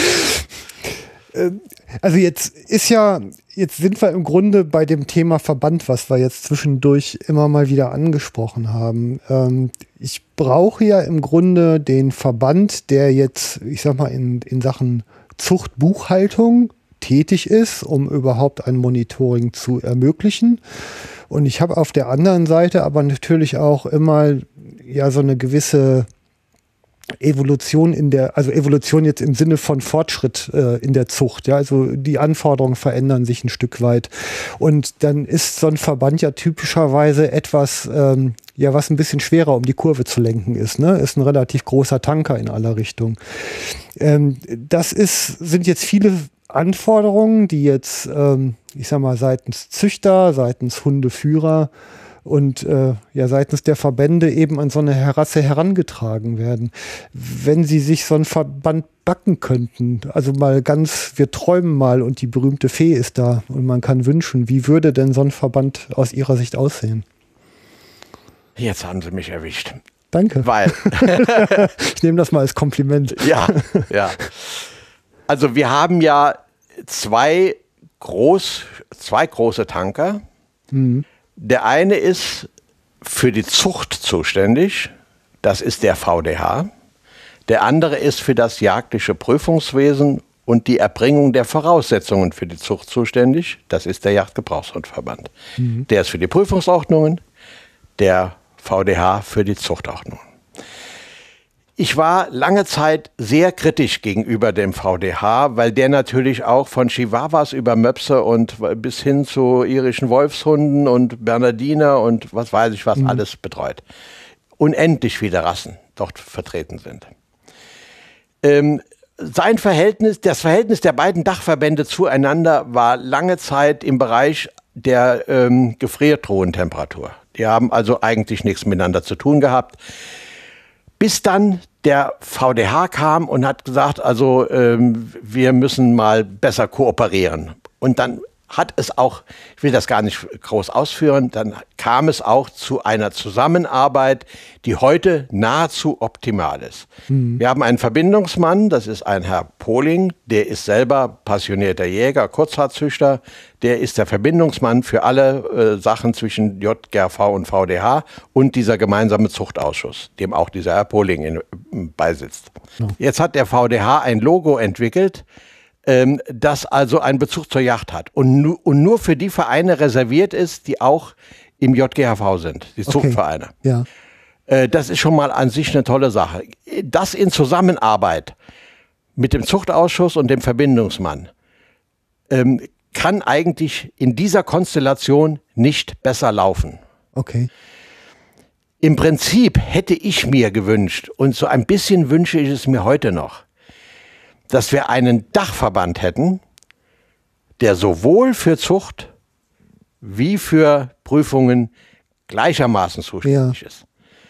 Das würde aber ähm, so etwa, also im Moment ist das so wie römisch-katholisch und protestantische Kirche. Gell? Also die haben viel Gemeinsames, auch gemeinsame Interessen, aber zusammenkommen werden sie nicht. Und das mhm. ist, die Situation ist hier vermutlich ähnlich. Ich glaube nicht, dass man da in absehbarer Zeit erwarten kann. Aber immerhin, es gibt eine optimale Zusammenarbeit. Ähm, ich möchte nur die Vereine ähm, im Yachtgebrauchshundverband, die zweigleisig fahren, das sind ja nicht wenige, die benutzen oder missbrauchen das JGHV-Siegel auf ihren Ahnentafeln auch für Hunde, die aus reiner Schönheitszucht stammen. Das ist bei den Spaniels so, das ist bei den Teckeln so, bei den Settern ist es so. Da steht ein Yachtlogo drauf, mhm. was dort nicht hingehört, weil diese Hunde aus einer reinen Schönheitslinie stammen. Mhm. Wenn es mir nachginge, würde ich den Vereinen auferlegen, dass sie nur aus jagdlich geprüft, die Nachkommen aus jagdlich geprüften Eltern dieses Logo auf den Ahnentafeln führen dürfen, um mhm. auch für den Normaljäger, dem kann ich ja nicht ein Insiderkenntnisse immer äh, abverlangen, äh, was die einzelnen Embleme auf der Ahnentafel bedeuten. Mhm. Aber das müsste klarer unterschieden werden. Mhm. Aber da sind die Vereine natürlich, die wollen das gerne haben. Unser Setter ist ja noch ein Jachthund und äh, wenn er auch, äh, wenn auch die letzte äh, aus dieser Linie, die mal ein Feld mit Hühnern gesehen hat, äh, in der P16 war. Ähm, hm. Sie wollen das Ding drauf haben.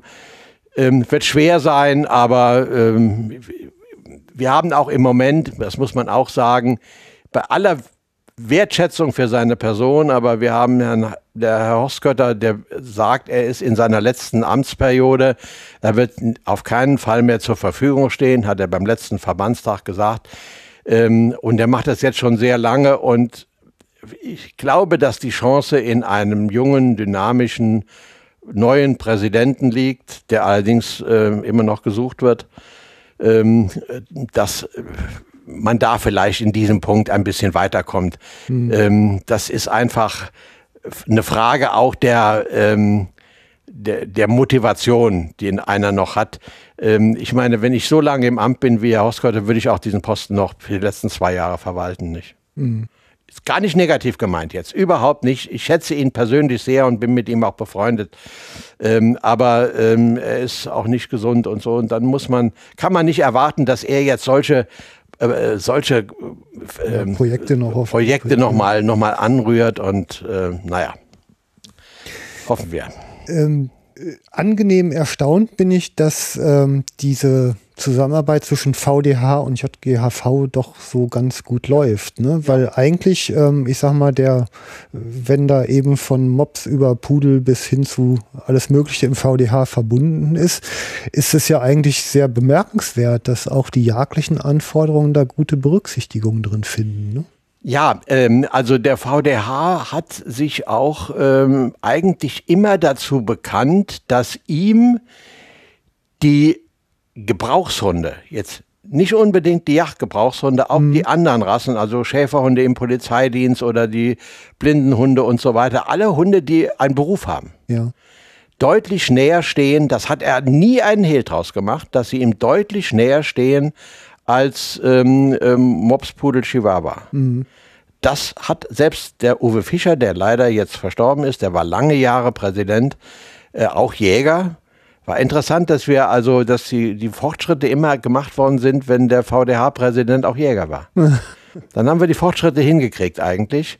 Ähm, Im Moment ist es ein Mann, der ähm, ein Professor aus Mainz, VDH-Präsident und äh, zuständig für das Diensthundewesen. Also was heißt zuständig? Nein, er hat da einen Lehrstuhl für. Also wieder, der Mann ist also auch mit Hunden aufgewachsen. Ja. Also das ist, ähm, da haben wir auch ein offenes Ohr.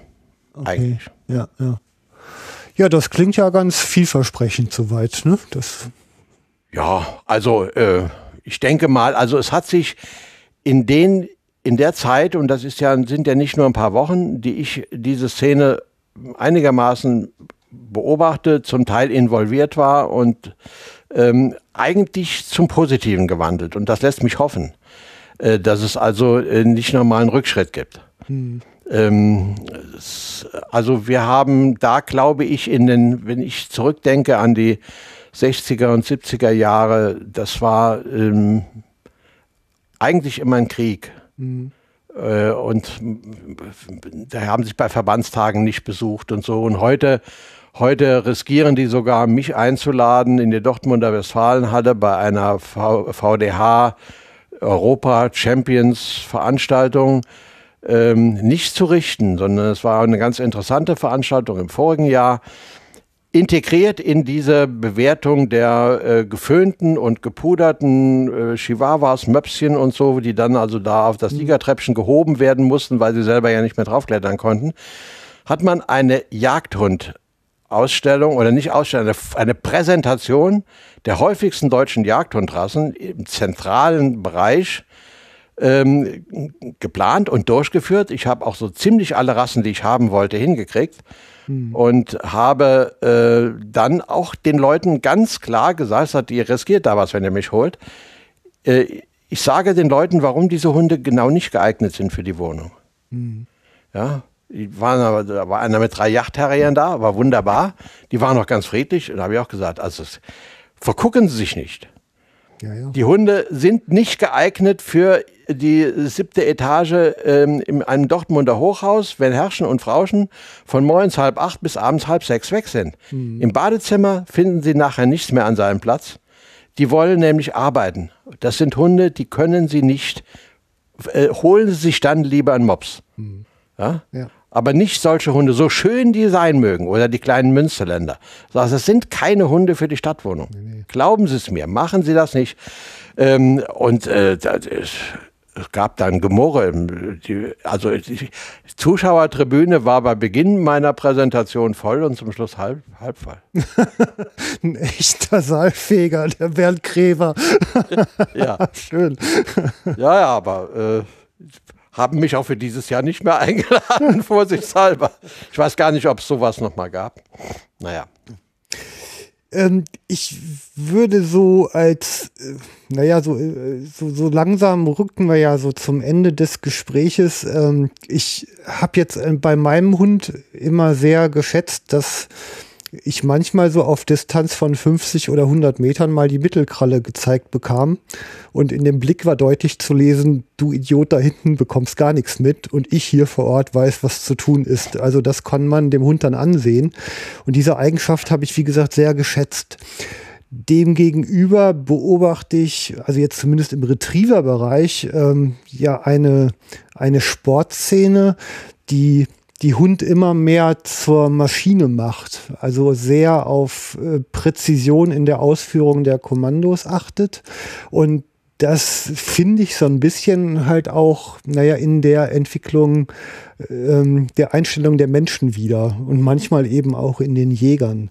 Also dieses, ähm, also ich weiß jetzt nicht so richtig, wie ich es in ein Wort fassen soll, aber ich glaube, Sie wissen, was ich meine. Ne? Ich habe so eine Ahnung, was Sie, was Sie meinen. Ja. Äh, und das ist also ja dieses immer weiter weg von dem, was wir von dem Hund eigentlich haben wollen. Wir wollen eine zuverlässige jagdliche Leistung, die auf zwei Pfeilern ruht. Einmal auf den ererbten Anlagen und das, was ich aus diesen Anlagen gemacht habe. Dazu gehört in allererster Linie ein zuverlässiger Gehorsam. Das ist ja ein Teil des Gehorsams, wenn ja. der Hund auf jeden Wink, gerade beim Retriever ist ja dieses Einweisen da eine mhm. ganz wichtige Sache, das finde ich auch in Ordnung so. Aber es ist auch mal wieder die die Übertreibung, äh, meine ich, äh, wenn ich da jetzt also, es fehlt nur noch, dass der Hund also auf Kommando die Hacken zusammenknallt. Und das ist, halte ich für übertrieben. Entschuldigung. Ähm, ich werde zwar, äh, um Gottes Willen, nicht eine Inkonsequenz in der Führung unserer Hunde das Wort reden. Im Gegenteil. Aber ähm, ich, aber Kadavergehorsam, so wie das also früher dann, also wenn der Hund mal nicht gespurt hat und das mal in der Koralle und dann hat grobben lassen und so, äh, das war dann das Gegenteil von dem, was wir eigentlich wollten, nämlich das freudige Arbeiten.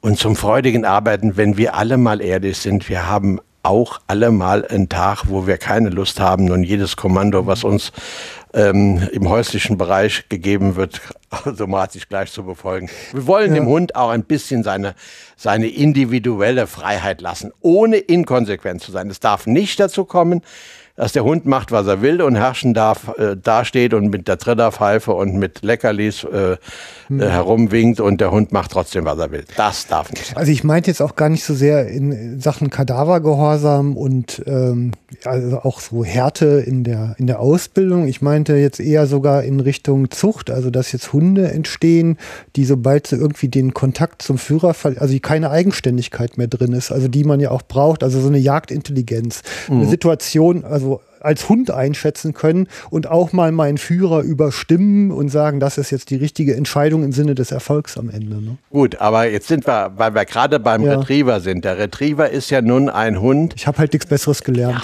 Ja, ja. Sei Ihnen ja auch nachgesehen. Der, der Retriever ist ja ein Hund, der dessen Arbeit, ähm, so wie man sich das mal vorgestellt hat, nicht darin besteht, nicht darin besteht, sich völlig selbstständig außerhalb der Einwirkung seines Führers zu bewegen. Mhm. Er ist ja eigentlich ein Hund, der also ein enorm führerbezogen arbeiten ja, soll. Er soll praktisch im Sichtbereich seines Führers das geschossene Wild finden, das Niederwild finden, er soll es aus dem Wasser apportieren und so weiter. Das alles geschieht ja sozusagen im Dunstkreis des Führers. Mhm. Es ist etwas völlig anderes bei den Bracken zum Beispiel, die also erstmal selbstständig jagen sollen. Wir verlangen ja zum Beispiel bei den Tirolern, Jahren äh, wird ja äh, das selbstständige Jagen verlangt, der Führer bleibt am Punkt stehen und schickt seinen Hund auf die Reise. Ja? Hm. Weit außerhalb des Hörbereichs und auch des Einflussbereichs. Diese Selbstständigkeit wird dort verlangt. Die brauchen Sie ja nicht bei Ihrem Hund. Nein. Nein. Und ob man das jetzt auch noch manifestieren soll, indem man da auch noch die, praktisch den Bewegungsablauf des Hundes hm. ähm, nun auch noch beeinflussen will und ganz kühn würde ich es, für ganz kühn würde ich es halten, daraus irgendwelche züchterischen Konsequenzen zu ziehen und den Hund züchterisch zu bevorzugen, ähm, der genau das, was Sie beschrieben haben, ähm, toll macht mhm. und den anderen, äh, also das weiß ich, das weiß ich jetzt noch nicht. Ne? Also äh, habe ich meine Zweifel, sagen wir mal so. ähm, Jagd ohne Hund ist Schund. Ne? So Der, in, also in meiner Jägerpraxis und Hundepraxis, die ich bis jetzt so äh, subjektiv wahrgenommen habe, ist erstmal die die Bereitschaft oder Voraussetzung, überhaupt einen Hund zu führen, geht tendenziell zurück. Und wenn man denn einen Hund hat, was ich jetzt nur auf den konkreten Bereich der Brauchbarkeitsprüfungen sagen kann, dann führen die Leute den Hund meistens nur halt auf Schweiß, aber seltener auf Niederwild. Also ich habe durchaus Jahre erlebt, da gab es für die Niederwildprüfung gar, gar keine Anmeldung.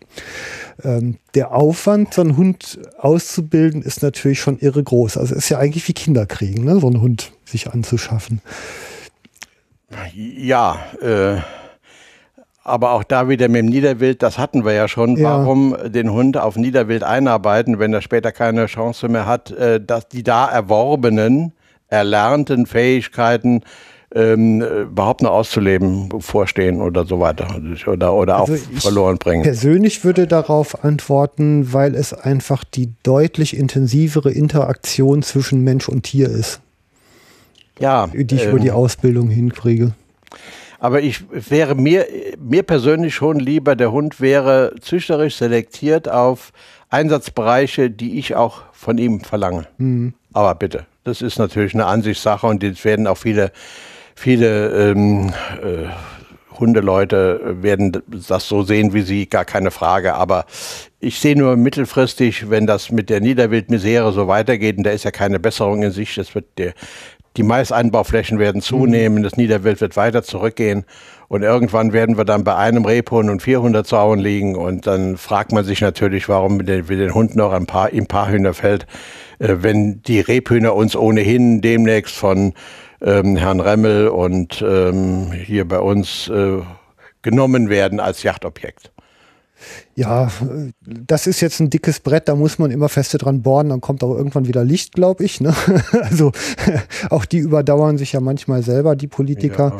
Und ich, ich sag mal so, man hat ja auch, ähm, ich meine, wertvolles Zuchtmaterial einfach. Ne? Also die Rassen und das Handwerk, was sich darum rumrankt, ist ja auch sehr erhaltenswert. Natürlich. Ähm, nun kommt es darauf an, wie wichtig einzelne Dinge sind. Also ich halte zum Beispiel, wenn wir unsere jagdlichen Aktivitäten mehr aus dem Feld in den Wald verlagern, und das ist ja wohl durchgängig so zu sehen bei den meisten ja, Jagd- und im Moment ist es so, ja. Dass wir also züchterisch weit mehr darauf achten müssen, dass wir den Spur- und Fährtelaut mhm. erhalten oder verbessern, da wo es notwendig ist, als die Leistung im Vorstehen. Mhm. Denn im Wald, im Feld brauche ich den Laut nicht. Deswegen sind alle engländischen, äh, englischen Rassen stumm. Mhm. Alle. Mhm. Die brauchen den Laut nicht.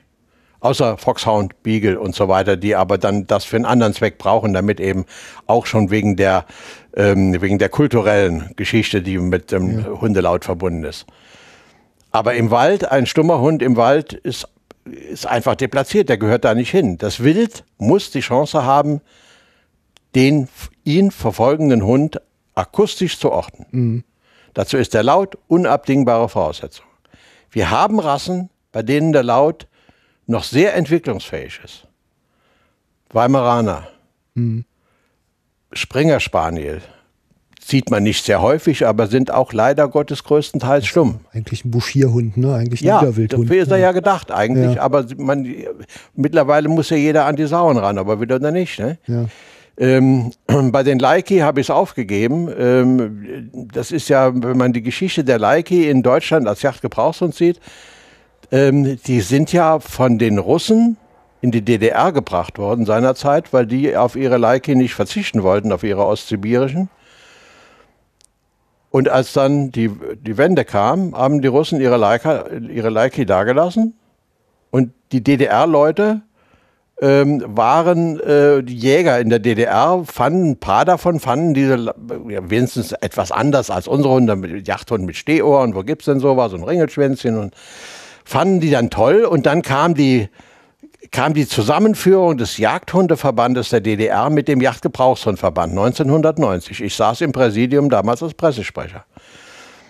Und ich habe gewarnt damals, habe gesagt, Mensch, lasst diese Wölfe raus. Die mhm. passen nicht bei uns rein. Wir haben weder Bären noch Elche, ähm, die die Hunde eigentlich jagen sollten. Lasst die Hunde weg. Das wird ein einziges Fiasko.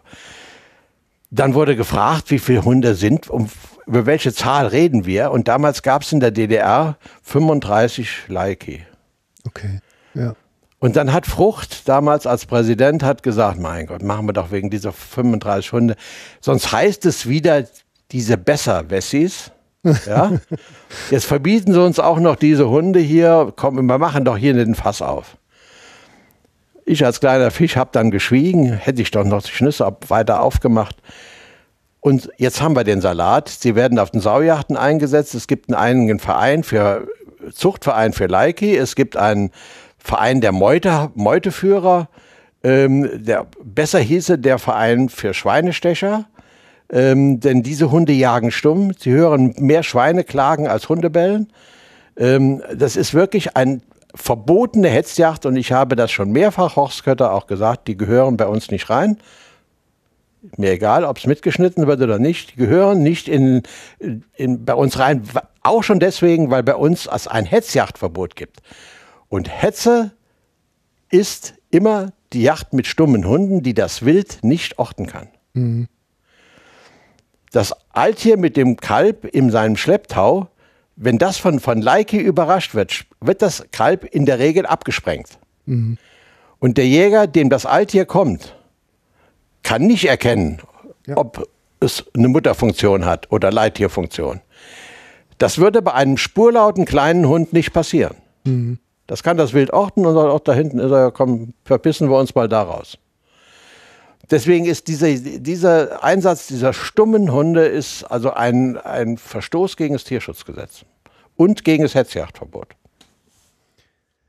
Ich habe immer, was sich ja auch so ein roter Faden irgendwie durch alle diese Aufnahmen zieht, ist ähm, der Punkt, der wie, wie Jagd so in der Öffentlichkeit wahrgenommen wird. Mhm. Und ich meine, wir haben jetzt gerade selber so schön die, die Stichworte geliefert und äh, da gehe ich auch mal drauf. Mir lief neulich das Schaudern runter, da war die Rede von einer sogenannten Synchrondublette im Nationalpark Schwarzwald, wo man halt die äh, Alttier-Kalb-Kombination ja parallel, also runterzählen, zwei Schüsse mit zwei Jägern halt auf der Kanzel.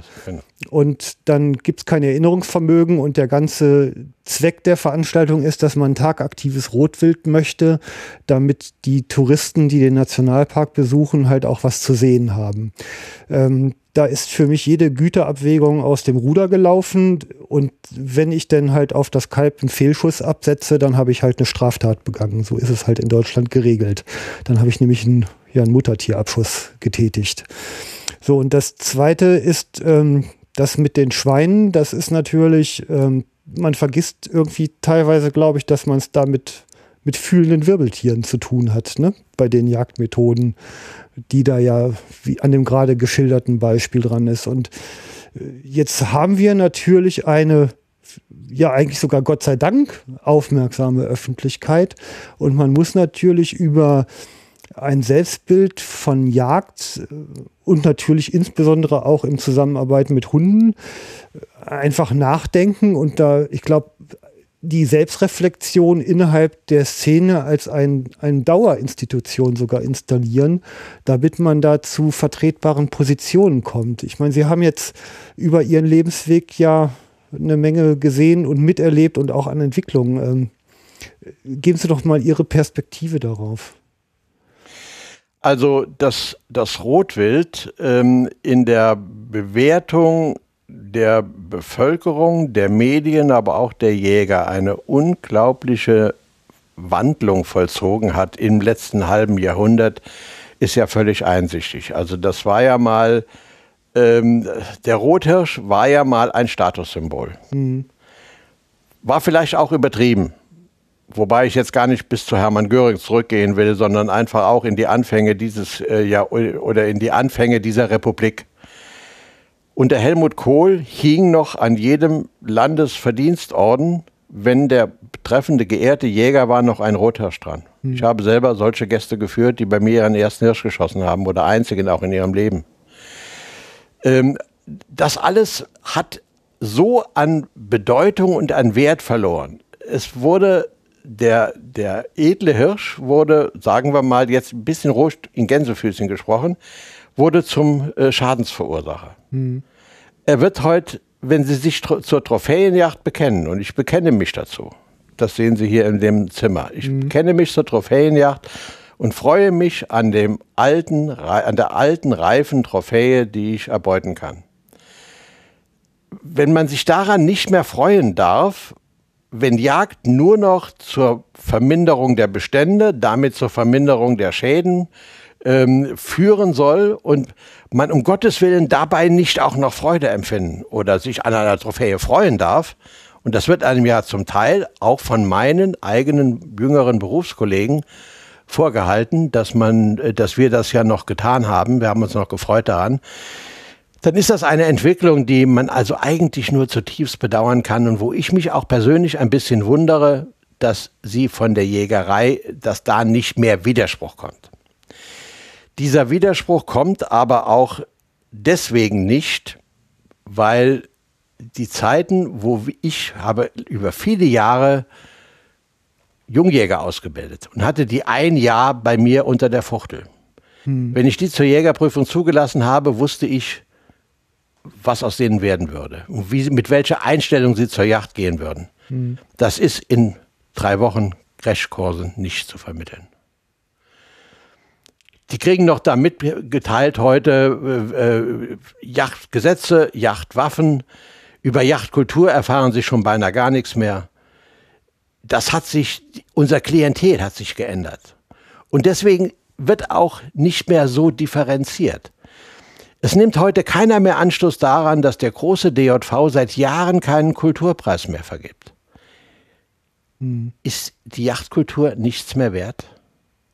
Hm.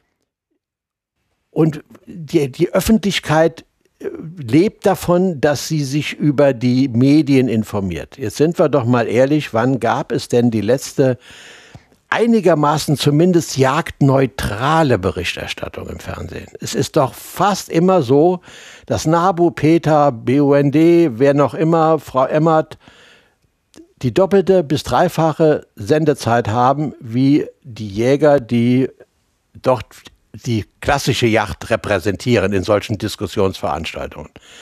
Und dann werden die Jäger ja offensichtlich nach einem bestimmten Schema ausgesucht, wenn sie in den Diskussionsrunden da sitzen. Unterbelichtet, übergewichtig, intellektuell sparsam und außerdem auch noch grausam. So wie wir. ja. Und danach wird ausgesucht. Ja. Es wird also so das Klischee bedient, möglichst. Mhm. Und ähm, deswegen, ich mache mir da also gar keine Hoffnung, dass sich da in der Betrachtung der Jagd von außen her, von der Bevölkerung her irgendwie was Entscheidendes ändern könnte. Solange wir keinen professionellen Zugang zu den Medien haben und nicht Leute da etablieren können, die tatsächlich die Jagd vertreten, so wie ich sie noch vertrete. Wobei ich zunehmend Zweifel habe, dass meine Betrachtungsweise äh, der Jagd heute, auch des Jagdhundwesens, überhaupt noch mehrheitsfähig ist? Also meine Erfahrungskurve ist ähm, über jetzt ja auch schon eine ganze Zeit, die ich das hier mache, dass ich meistens in staunende Münder gucke, wenn die Komplexität des Themas klar wird. Mhm. Also die, die digitalisierte Gesellschaft da draußen hat einfach keinen Kontakt mehr ja. zu zu draußen, zu den mhm. Tieren. Und ähm, also spätestens seit, seit ich mich mit Dieter Bertram geredet habe, ist mir so der Begriff des Anwalts und Fürsprechers der Wildtiere, der hängt mhm. mir mit dem Begriff Jäger eigentlich zusammen. Ja. Ähm, ich kann nur, also ich sehe eigentlich, ähm, das Problem steckt eher in den Gummistiefeln als in der Welt und in den Medien da draußen. Also ich persönlich ähm, glaube, dass dass wir in den Gummistiefeln, um es so zu nennen, eigentlich diejenigen sind, die da mehr reflektieren müssen und auch mehr kommunizieren müssen.